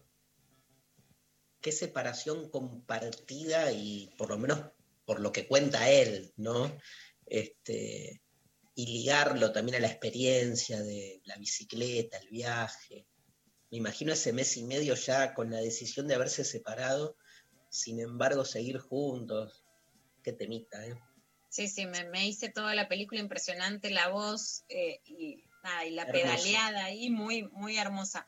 Algo que pensaba Ari en los mensajes de ayer y hoy estaba muy nombrado el viaje, ¿no? Y el duelo. Por un lado, Mm. ¿cuántos viajes son, cuántos viajes hay que son una farsa o que son un fracaso porque uno quiere despegar de un duelo y no despega aunque esté en otro lugar, ¿no? ¿Cuántos viajes son una excusa para para hacer un duelo que en realidad son formas de escaparse y que esta cuarentena lo que hizo es agarrarnos y decir, vení a hacer el duelo, ¿no? Este, agarrar de una soga, no te escapes, que acá tenés que, tenés que hacer el duelo. Y por otro lado, claro, ¿cuánto de, de los viajes hay en una actitud activa frente al dolor, de querer seguir adelante? Y que eso también es algo que tiene mucho pulso y que ahora Obvio. nos está faltando. Moverse. María. In- intempes. Me encanta porque es, algunos son intes, otros son intempes. Intempes, tengo un máster en idealizar a lesotres. Me enamoro de esas ideas que armo de las personas cuando apenas les conozco. Desastre. Y ese desamor me rompe al medio. Asumir que flashé. En fin. Es un desamor con vos misma y con tus propias proyecciones. Es el peor. Es el peor. Es el más importante de desarmar, claramente. Hay una frase que- que me gustó mucho, hay un libro que también les recomiendo que Desarma el amor romántico de Carla Castelo, también trabaja en, la radio, eh, que sacó el año pasado por Planeta. Y una de las cosas que más me gustaron del libro de Carla es que ella lo que dice, y para mí es verdad, que en muchas mujeres eh, los varones podían tener sexo y no estaban decir estoy enamorado de esta mina para tener sexo. Y que las mujeres muchas veces para tener sexo subimos, cuando como ella habla, la, la oyente de idealizar, subimos la idealización del otro porque necesitamos justificar nuestra vida sexual o cómo nos gusta garchar con que en realidad estamos enamoradas. Entonces ahí sí hay un problema en donde nosotros Sí. podemos deconstruir que algo nos gustó mucho, pero que no es amor y desidealizar al otro, ¿no? Y que tiene que ver con nuestros mandatos sexuales más reprimidos que en la justificación del amor terminamos Total. cayendo en una doble trampa. Me encanta, escúchame. Siempre hay un, un- un- un garche post separación, ¿viste? Un clásico. Siempre. Siempre. Siempre. Es un siempre, entre comillas, ¿no? Pero es como, un, es, es como una data esa. Este, tirame otro audio, González. Hola intempestives. Bueno, les cuento que yo me separé en enero, en el medio de unas vacaciones que me había ido con mi novio de, de hace siete años. Y estábamos ahí con otras personas que habíamos conocido y uno preguntó si éramos hermanos, le dijimos que no, que éramos novios. Y a la noche me dijo, yo me di cuenta que te quiero como una hermana. Hoy cuando ese pibe nos preguntó, me di cuenta que te quiero como una hermana. Y ahí cortamos, seguimos medio viaje juntos, eh, que era lo que nos quedaba. Y bueno, volvimos y no nos vimos más. Igual ahora nos hablamos siempre para ver cómo nos va en la pandemia y demás. Pero para mí fue como un baldazo de agua fría. Los quiero y ya tengo una sobredosis de ustedes. Ayer con la presentación de Lu, la clase de Darío y ahora escuchándolos. Les amo. También te amamos mucho, mucho. Tremenda la historia, gracias por compartirla. Luciana dice como que le conmueve este programa. Yo lo amo, Luciana. Para mí es, eh, esto es amor, ¿viste? Este, también, no es solo esto, esto también. Y me, me encanta que haya días donde estemos hablando de, de- de las posiciones sexuales que preferimos y que hay días donde abramos también el corazón y este, nada, y contemos estas historias. Me Eh, duele el pecho. Gracias por estar en todos los lugares y callate, hermano. ¿Qué tenés que opinar? Como cuando te dicen es tu hija, es tu hijo, es tu novio, es tu hermano. Callate, ¿qué tenías que hablar? Cerrá la boca, ¿qué opinás? Porro. Porro. Eh, por Twitter Natalia dice, hola intempestives, ¿cómo están? Una situación de desamor fue cuando una vez divorciados con mi ex de 15 años, con dolor y tristeza, fuimos juntos a comprar lo que nos faltaba a cada uno para su nuevo lugar de solteres. Nos amábamos ya desde otro lugar. Tremendo, tremenda escena esa también. Este, porque son ya matrimonios largos, ¿viste? Ya hay mucha complicidad. Entonces hay cosas que se decía hacer juntos. Después te, nada, me imagino que va, ella lo dice como bien. Sí. Y otros como que se arrepienten. Bueno, hay una peli muy linda, a ver, perdónenme que, que no llevo a googlear en mi mente los títulos, pero sí las que vi con Mercedes Morán y con Ricardo Darín, que me gustó mucho. Una pareja que se va al hijo, el nido vacío, se separan, ella curte, él curte con una piba más joven, qué sé yo, y vuelven. Que es lo que se quería. Vamos, está Sol Despeinada para ya sumarse. Entremos con, vamos con Blur, mis amigos de Blur, Country House. Y se viene Sol Despeinada y los pedos.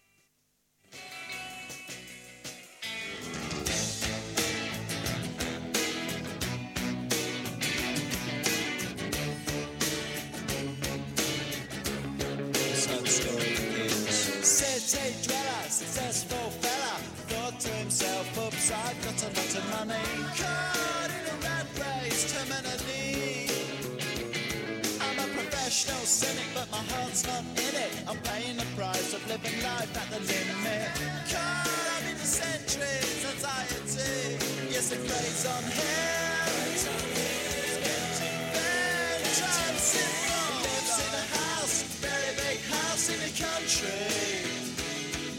Watching afternoon repeats and the food he eats in the country.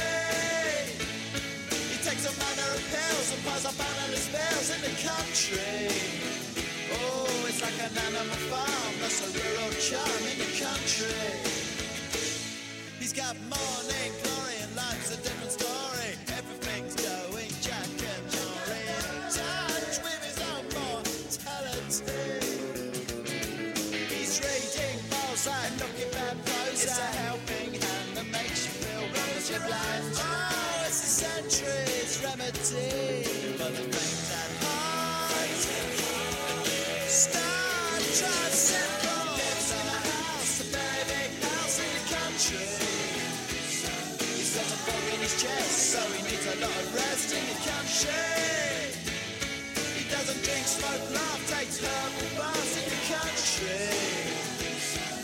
Says she comes to no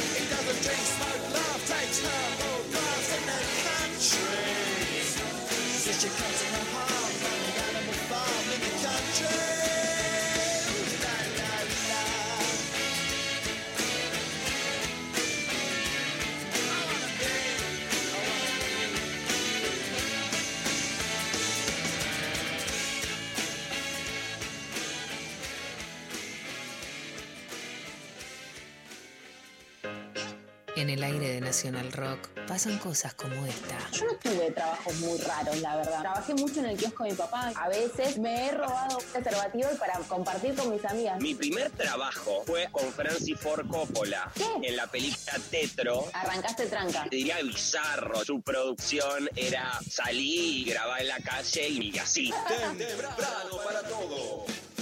Flor Alcaraz, DJ Bradón. Temprano para todo. Lunes a viernes, de 6 a 9. Música, noticias y algunas cosas para gente despierta. Temprano para todo. En 937 Nacional Rock. Estudia un idioma en el CUI. Cursos grupales por videoconferencia con profesores en vivo. Inscripción del 3 al 20 de agosto. Promociones y beneficios nivel 1. También cursos online individuales adaptados a tus intereses. No se abona matrícula. Certificados y diplomas UBA. Teléfono 53 53 3000 www.cui.edu.ar. Buscar. Conectar. Conectar. Encontrar. 93. 93. Nacional Rock. 7.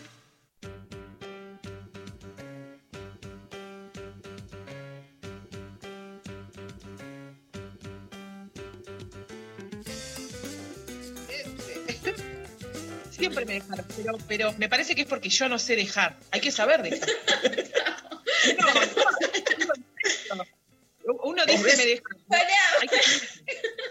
¿Vos ves que hay un cartel? ¿Ves que hay un cartel que dice aire, aire, aire en el No, no veo el cartel.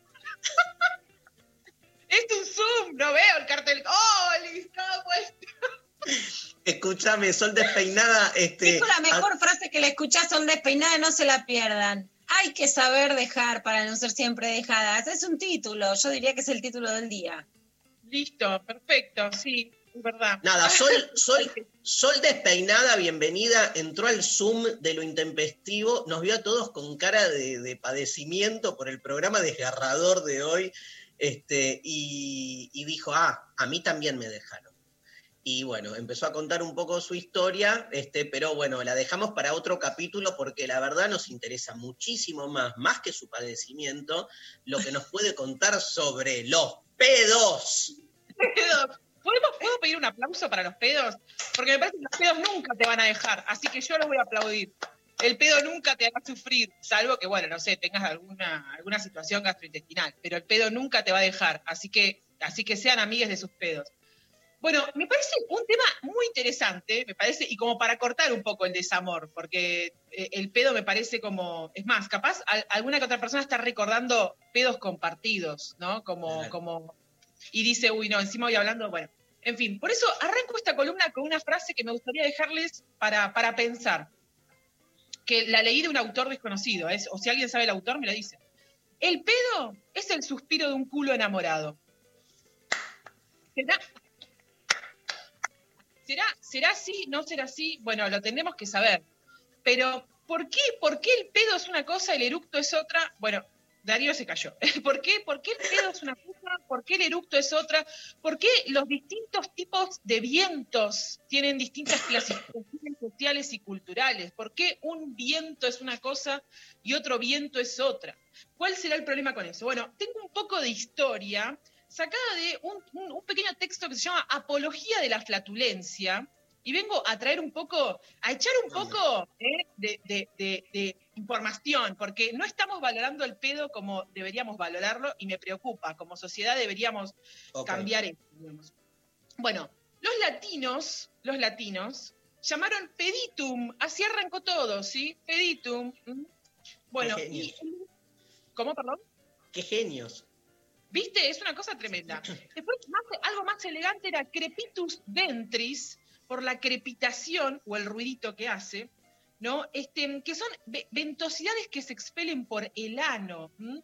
Y además tiene otros nombres, ¿no? Como el pedo, que es como la palabra más, más nueva, el flato, sí que es que sobre todo flato se le dice como a la molestia del pedo, porque una cosa es tener el pedo y otra muy distinta es que te moleste. Es, esto es como las parejas. Una cosa es tener pareja y otra es que te guste tener pareja. Después el meteorismo, ¿sí? Que es, el meteorismo sí es como mucho pedo, con mucho dolor, con mucha incomodidad. Acá hacen que sí, no voy a decir quién, pero están haciendo que sí con la cabeza. Hay que animarse a decir, loco, tengo pedos. ¿eh? Después está el cuesco, que es el pedo ruidoso. Esta no la Ah. tenían, porque está el pedo, hay distintos tipos de pedos. Bueno. Y después el neuma, que viene de espíritu. No sé si Claro. me explico, es demasiado profundo esto para, para analizarlo así. Bueno, en fin. Em, y después está la pedorreta, que es el sonido que se hace con la boca. El... Gracias, muchas gracias por ahí hacerme la segunda. Ahora, ¿qué pasa con la repulsión? La repulsión por estas ventosidades. Pero espera, espera, Sol, Sol. Pero son ventosidades. Lo que estás, me parece, digamos que lo que está faltando es que además del viento está el olor que provoca el viento. Porque una cosa es el sonido y otra cosa es sonido y olor. Absolutamente.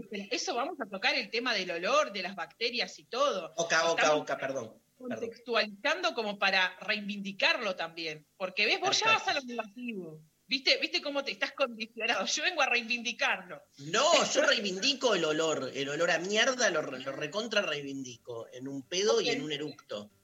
Ok, ok. El eructo con olor a mierda, me, ese por ahí me preocupa un poco. Hay algo que sale mal, funciona mal ahí.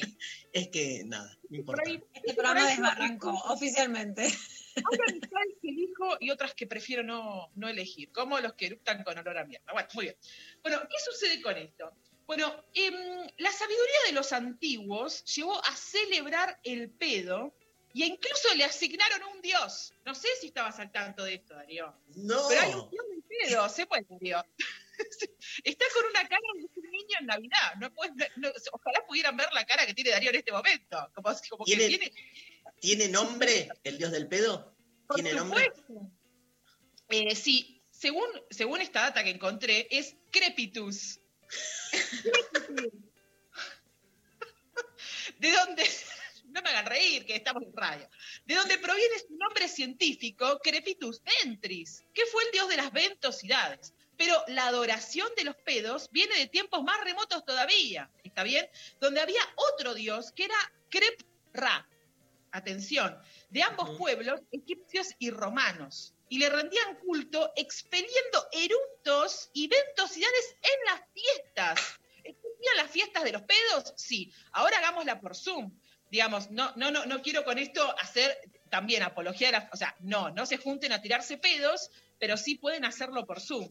Es una recomendación que hago. Así que fiestas de pedos, absolutamente. Ok. Bueno, un dato, un dato importante como para no aburrirlos con la historia, aunque a mí me parece lo más interesante, es A que... mí también. Bien, lo- pero hago como un detalle nada más, es que estamos hablando de un, un gas intestinal humano que contiene metano, ácido sulfúrico, hidrógeno, nitrógeno, dióxido de carbono, oxígeno y fluidos inflamables. Y la forma de comprobarlo, que cualquier persona lo puede comprobar, ¿qué es? Haciendo el qué? El soplete, ¿está bien? El Entonces soplete. vos, el soplete, dice Darío. Y hace que sí con la cabeza, ¿hiciste soplete alguna vez, Darío? No, no, pero era una pregunta, era una pregunta si es, si es real o no, porque nunca lo vi, si realmente se prende un, este, se prende fuego. Darío está nervioso.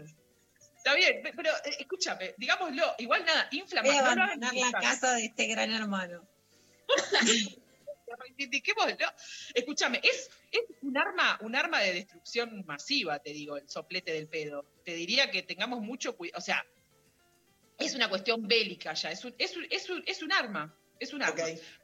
En la Edad Media, eh, acá volvemos a, a los datos que, que Darío se pone, no, ojalá, parece que vino Sa- Santa, Santa vino a traerle un regalo. En, en la Edad Media, de acuerdo al derecho feudal, el señor podía exigirle a sus siervos el tributo de pedo y medio por año. Increíble. ¿Qué? ¿Cómo? Y en Inglaterra, un vasallo debía ejecutar ante el rey todos los días de Navidad un salto, un eructo y un pedo. Increíble, increíble. Escúchame. Gustaba, no entiendo No eso. entiendo. Sí, nada, era ¿Qué como una. señor feudal tu pedo? Diría Marx, hay una enajenación del trabajo ventral que genera el pedo por parte de la burguesía para con el proletariado. Dejamos la respuesta para que contesten eh, les oyentes. No sé si te parece. Che, Sol, Les trosques. perdón, ah, ya, ya te dejo avanzar, solo te quiero avisar eh, para que sepas que hay mucha gente pregunta, hay muchas oyentes eh, preguntando si vas a abordar todo lo que es el pedo concha. Pero podemos abordarlo. Bueno. Absoluta. Son ventosidades, obvio, obvio. Son ventosidades y vamos a hablar del famoso pedo de concha, absolutamente, absolutamente. No, por favor. Bueno, eh, un- unos detalles más, así históricos, unos detalles más, porque seguimos en la idea de reivindicar el pedo. Ese es el objetivo de la columna, es basta de tirarle al pedo lo negativo, va, estoy cansada ya. Bueno, los nobles de la corte de Luis XV se peleaban en público y cada vez que el monarca largaba un pedo, los cortesanos presentes los celebraban con risas y aplausos al grito de ¡Viva el rey! ¡Viva Perón! ¡Viva Perón!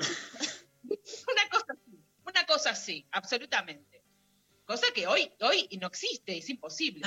Cuando un No. bebé se, cuando un bebé tuyo se tiene un pedo, sí, porque en general es que le duele la panza, que llora, y hay una cosa que se llama la máquina de hacer peditos, que es como que le haces lo haces así. con una bici para que lo logre, y ahí sí te ves en la situación ridícula de festejar un pedo. ¿Por qué ridícula? No, no, no estoy de acuerdo con eso. Bueno, Ojalá perdón, yo Sol, me tengo que deconstruir, perdón.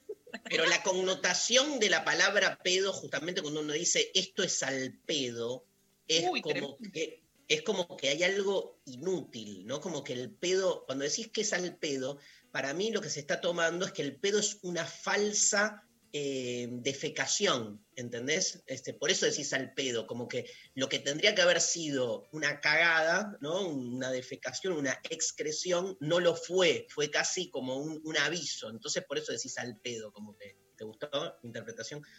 Me, me encanta. También puede ser porque es algo que no se ve para mí.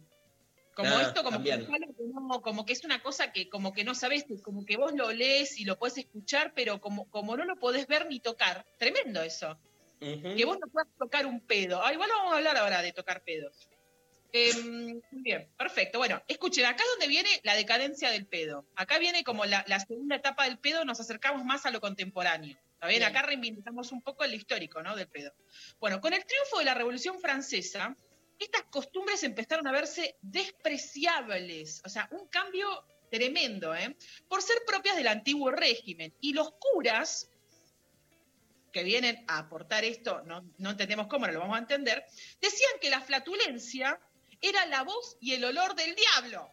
¡Vamos! Qué raro, la iglesia haciendo que algo sea un garrón. Si para la iglesia el pedo es la voz del diablo, vamos con el diablo, obvio. O sea, siempre, una banda de pedos, entonces. siempre sabemos dónde colocarnos. Por, tirame una encíclica que yo sé en qué lado tengo que estar. Gracias. Tremendo. O sea, vengo, no solo lo vengo a reivindicar, sino que encima vengo como a ver de qué lado de la mecha te encontrás. Y mando a, o sea, digo, digo, ¿de qué lado? O sea, la próxima vez que bardees el pedo, fíjate a- de qué lado estás. O sea, a quiénes Obvio. estás afectando. No sé Bueno, si la corte anterior a la Revolución Francesa tampoco es mi lado, ¿no? Pero bueno. Hablando del pedo. Estamos, coincido, coincido, pero estamos hablando del pedo. Bueno, ahora, hago una pregunta, hago una pregunta, les hago una pregunta. ¿Hay algo más lindo que salir a tomar aire fresco?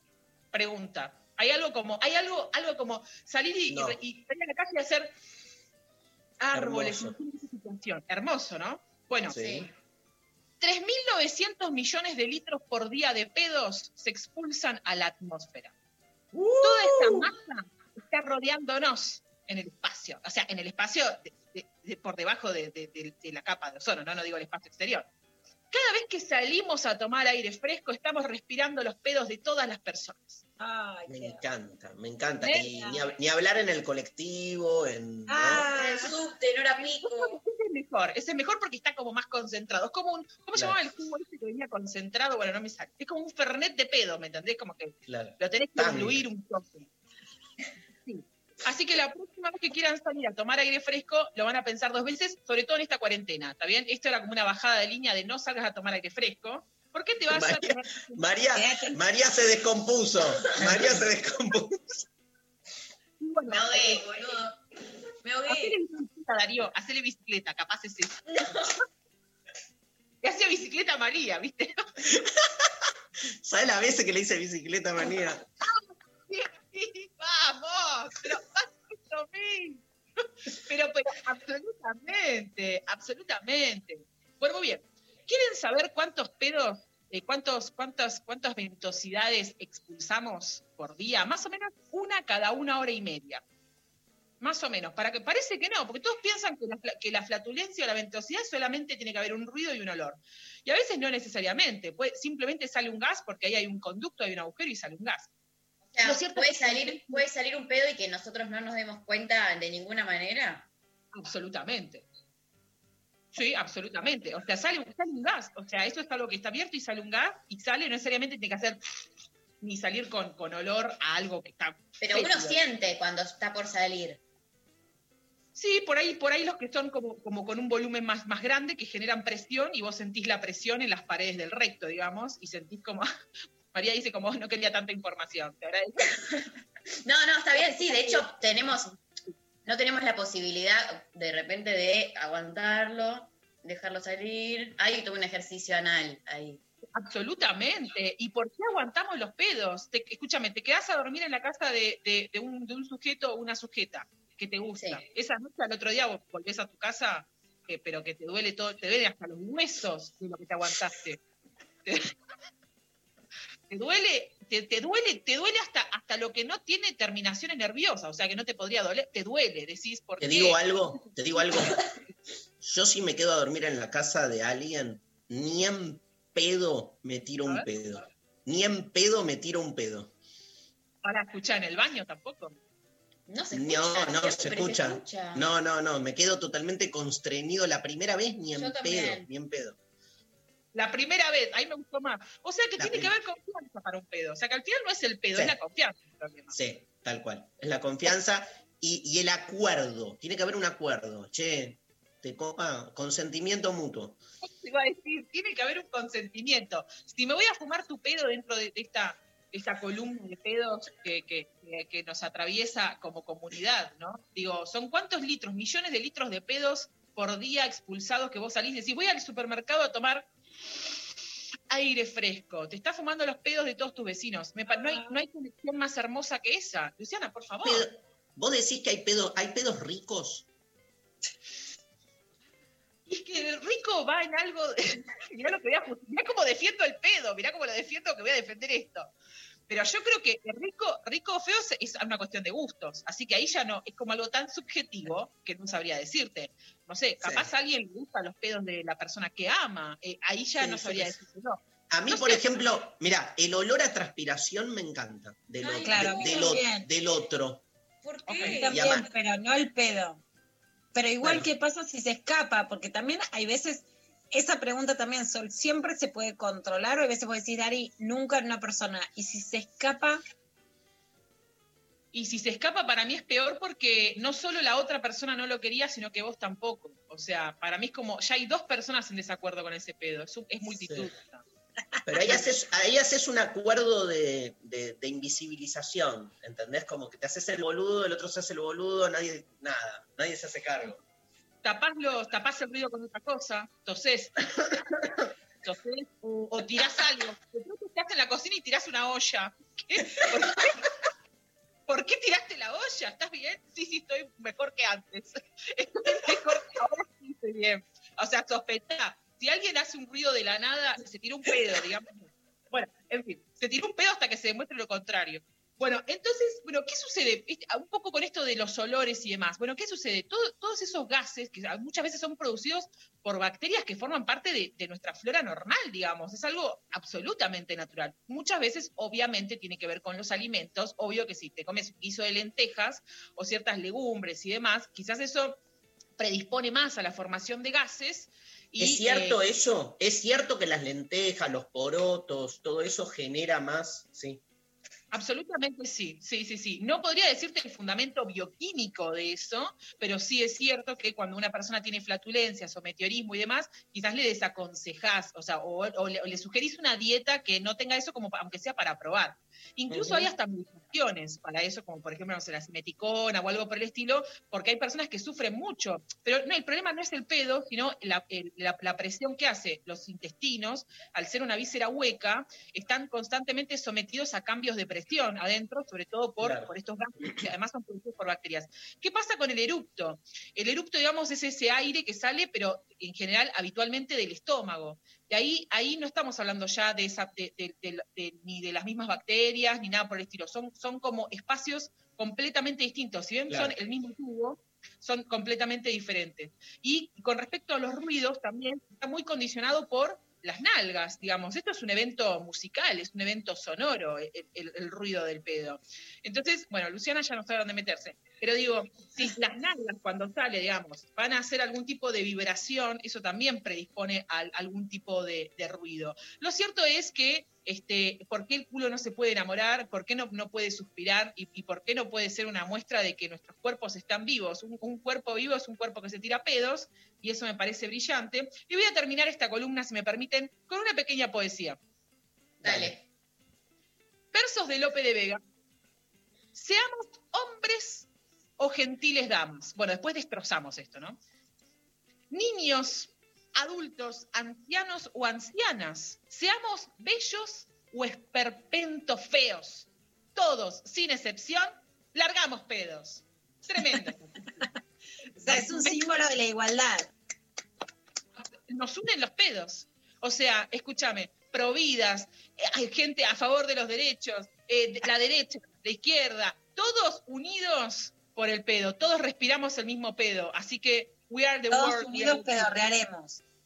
Todos, todos unidos pedor, o sea, obvio, si yo respiro el pedo de, de- de- de otras personas, ¿por qué, ¿por qué no compartimos eso? Compartimos esa Gracias. ventaja. No, por Gracias, Sol despeinada, Sol despedorrada. Podemos también, ¿no? Como. Lo voy a cambiar ahora. Yo quiero una columna de mocos, que es un. Yo tengo como. Ay, sí, Quiero sí, mocos. sí, yo también, porque lo padezco. Mocos, mocos, mocos, mocos, mo- Perdón, bueno, y si quieren para la próxima también, yo para hacer, porque no, no capaz no hay tiempo ahora, hablamos de los pedos de concha que quedó pendiente. Ah, dale, dale, Sí, dale. sí, Pensamos. Pero la próxima, mocos y pedos de concha, hermoso. Me encanta. Vamos con Celeste Carballo, ¿te parece, querido Pablo González? Veneno. Celeste Carballo.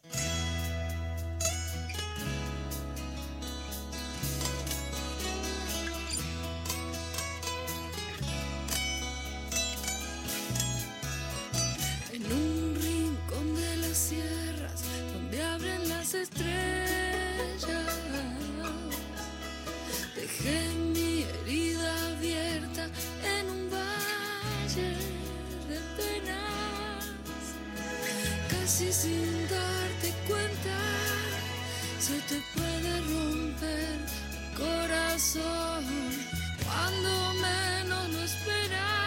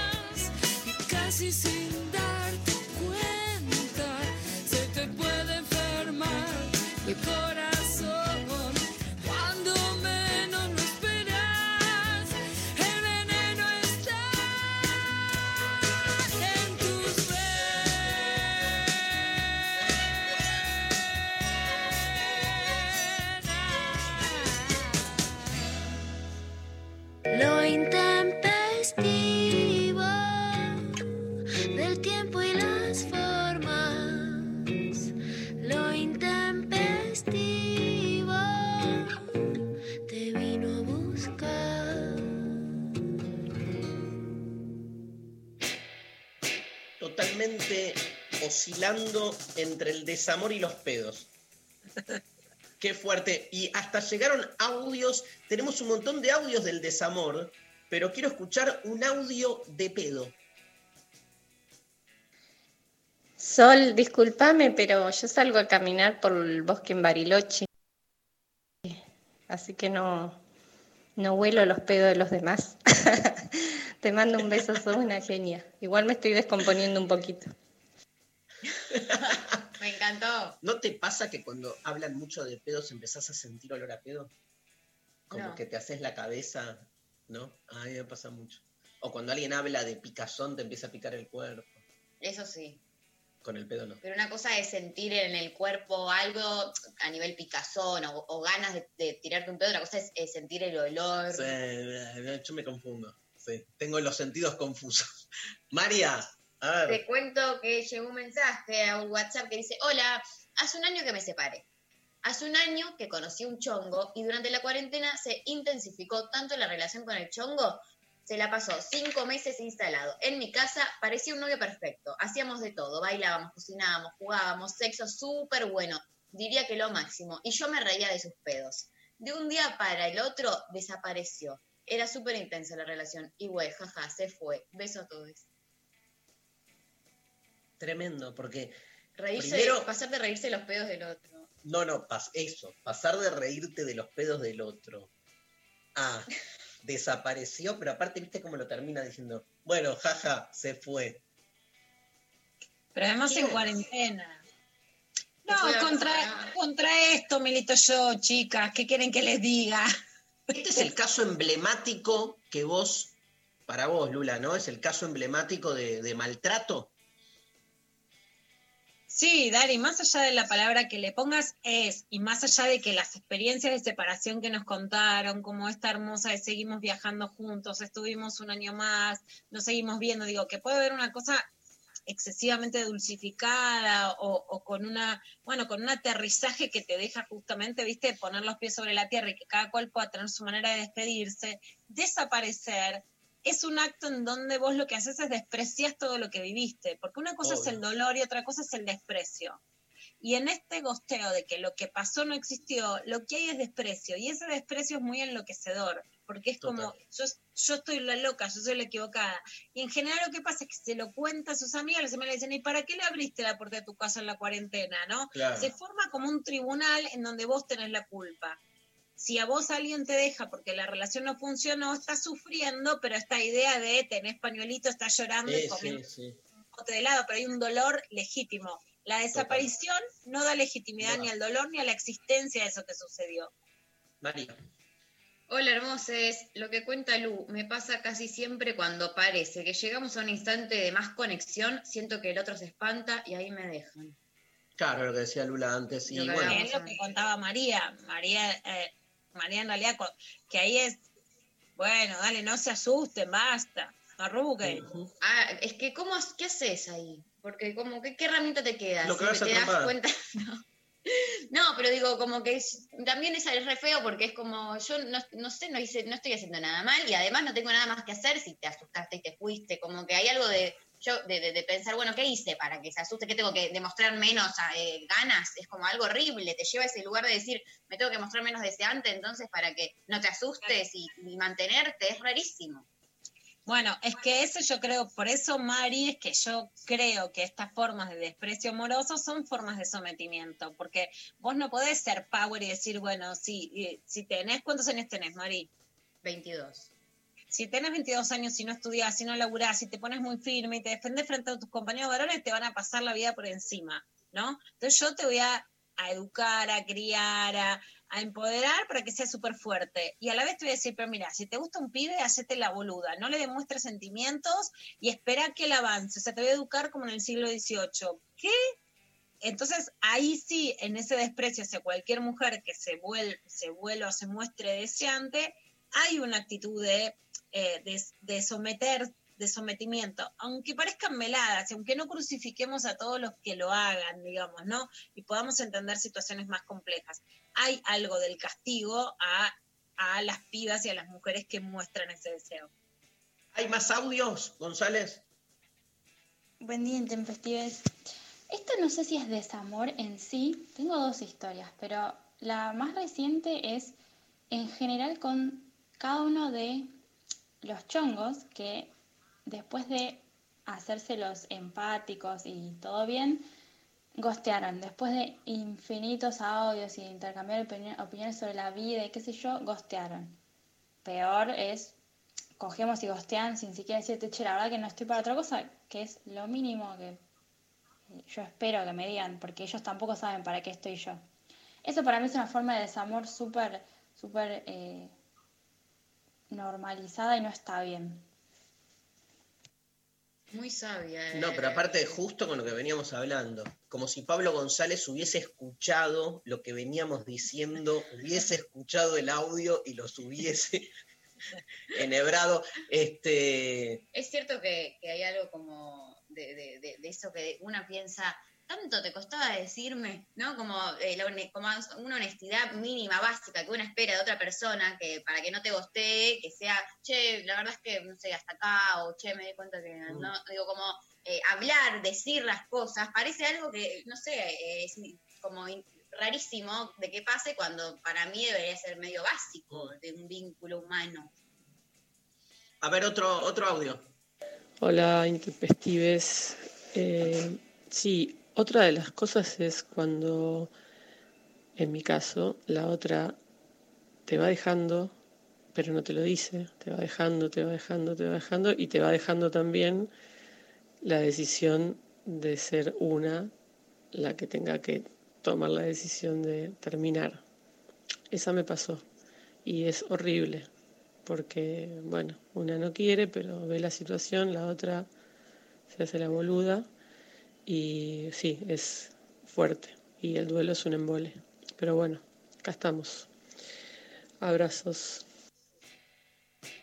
Me van a llorar. Genia, un abrazo para vos, pero es cierto, porque ya que hablamos del gosteo, hay otras formas, digamos, no ortodoxas que son más manipuladoras, ¿viste? Porque, o sea, nada, si ya no querés saber nada, no, no- empezás a hacer cosas para que el otro te deje porque no, no te bancás el, la situation. ¿No, Lula? Sí, y esas formas también son muy perversas porque dejan al que, al que o a la que quiere seguir en la situación de tener que dar el corte. Y eso también duele. A mí me parece que hay algo en la... A ver, hay algo que, que la humanidad entendió que, que es que poner las cuentas claras conservan la amistad. O sea, que por lo menos poder entender el conflicto te deja poder duelarlo. Cuando el conflicto está muy velado, se vuelve algo que es más perverso. ¿No? Que es menos dicho, entonces vos la dejaste, pero ¿por qué la dejaste? Pero si era la otra la que te estaba dejando. Total. Este, mm, el gosteo, no quería decir algo, el gosteo es muy, muy del varón, este, y también a veces, digo, más allá, eh, hay, se volvió una práctica, ¿no? Digo, más allá del- de la cosa heteronormativa del gosteo, que tiene mucha presencia, porque el varón es como que piensa que no le compete o que tiene como esa autonomía, me parece que también se volvió una práctica normalizada eh, en las relaciones hetero, no hetero, este, muchas mujeres también, digamos, yo creo que algo que siempre eh, hablamos con Luciana, ¿no? Como que hay, hay un lugar donde el, empoderamiento de la mujer este, lamentablemente toma ciertas prácticas este, masculinas como invertidas, ¿viste? Como "Ah, ahora te gosteo yo, ¿entendés? Este, que eso, eh, nada, e- e- eso es lo que hay que ir superando, ¿no? Porque se- Bueno, es que se- cuando Mari dice, ¿y qué se hace? ¿no? Eh, Porque ese es el problema, ¿qué haces en la práctica y qué haces? Entonces, en algunos lugares, bueno, tomás... te sale tomás la, la venganza. Sí. Sí, la venganza o estrategias, ¿no? Este, Yo no creo en ese tech de las buenas estrategias para ganar, por eso creo en desnudar la raíz del problema y en escucharnos, pero, pero por supuesto que a veces tomas estrategias y a veces también, digo, el amor por redes y todo eso genera ese Obvio. estallido como de indiferencias. A mí me regostearon una vez. Una vez. Una, no, no, más de una, pero hay una que me acuerdo bien. Porque me generó como toda esa sensación de, pero ¿por qué no me dice? ¿Viste? Y era como, es, es tremendo. No, Bueno, aparte te encontrás, a- a- no, depende de la personalidad, pero también te podés encontrar diciéndole, dale, decime, decímelo, ¿viste? Como es de- como apurando al otro para que te lo diga y, te- y es horrible, re violento Y el otro ahí todo. saca el cuchillo y te hiere, o terminás sintiendo o te hacen sentir que sos una densa o que estás denseando. Entonces, ahí se produce una, digamos, como una profundidad de, de- de dolores y desgarros que para mí sí son de la época, para mí sí tienen una raíz, no hay que verlos Obvio. como casos aislados, y bueno, y hay que intentar revertirlos. Bueno, se nos fue el programa. Un placer. Vamos a volver a hablar del desamor. Tensos. Hoy sí que Una vez- intensos. Una vez por semana vamos a hablar del desamor porque nos encanta. Mañana tenemos este programa de nuevo. Tenemos este, mm, una sorpresa, ¿sí? Porque se llega. Mañana es el programa número 98 de lo intempestivo. No puedo creer, nos vamos acercando al número 100, que no sé por qué, verga, es importante el doble cero ahí, pero bueno, nada, marca, marca aún en el sistema decimal arábigo en el que estamos inmersos. Eh, Lula Pecker, te amo. Te amo, Dari. Gracias María Stanriver, Pablo González, Lali Rombolá, eh, Sophie Cornell, el chino, ¿no? Hoy en operación técnica. Así que este, el equipo de hoy de lo intempestivo, gracias a todos. Nos vamos mañana, vamos escuchando a uno de mis novios, David Bowie, The Man Who Sold the World.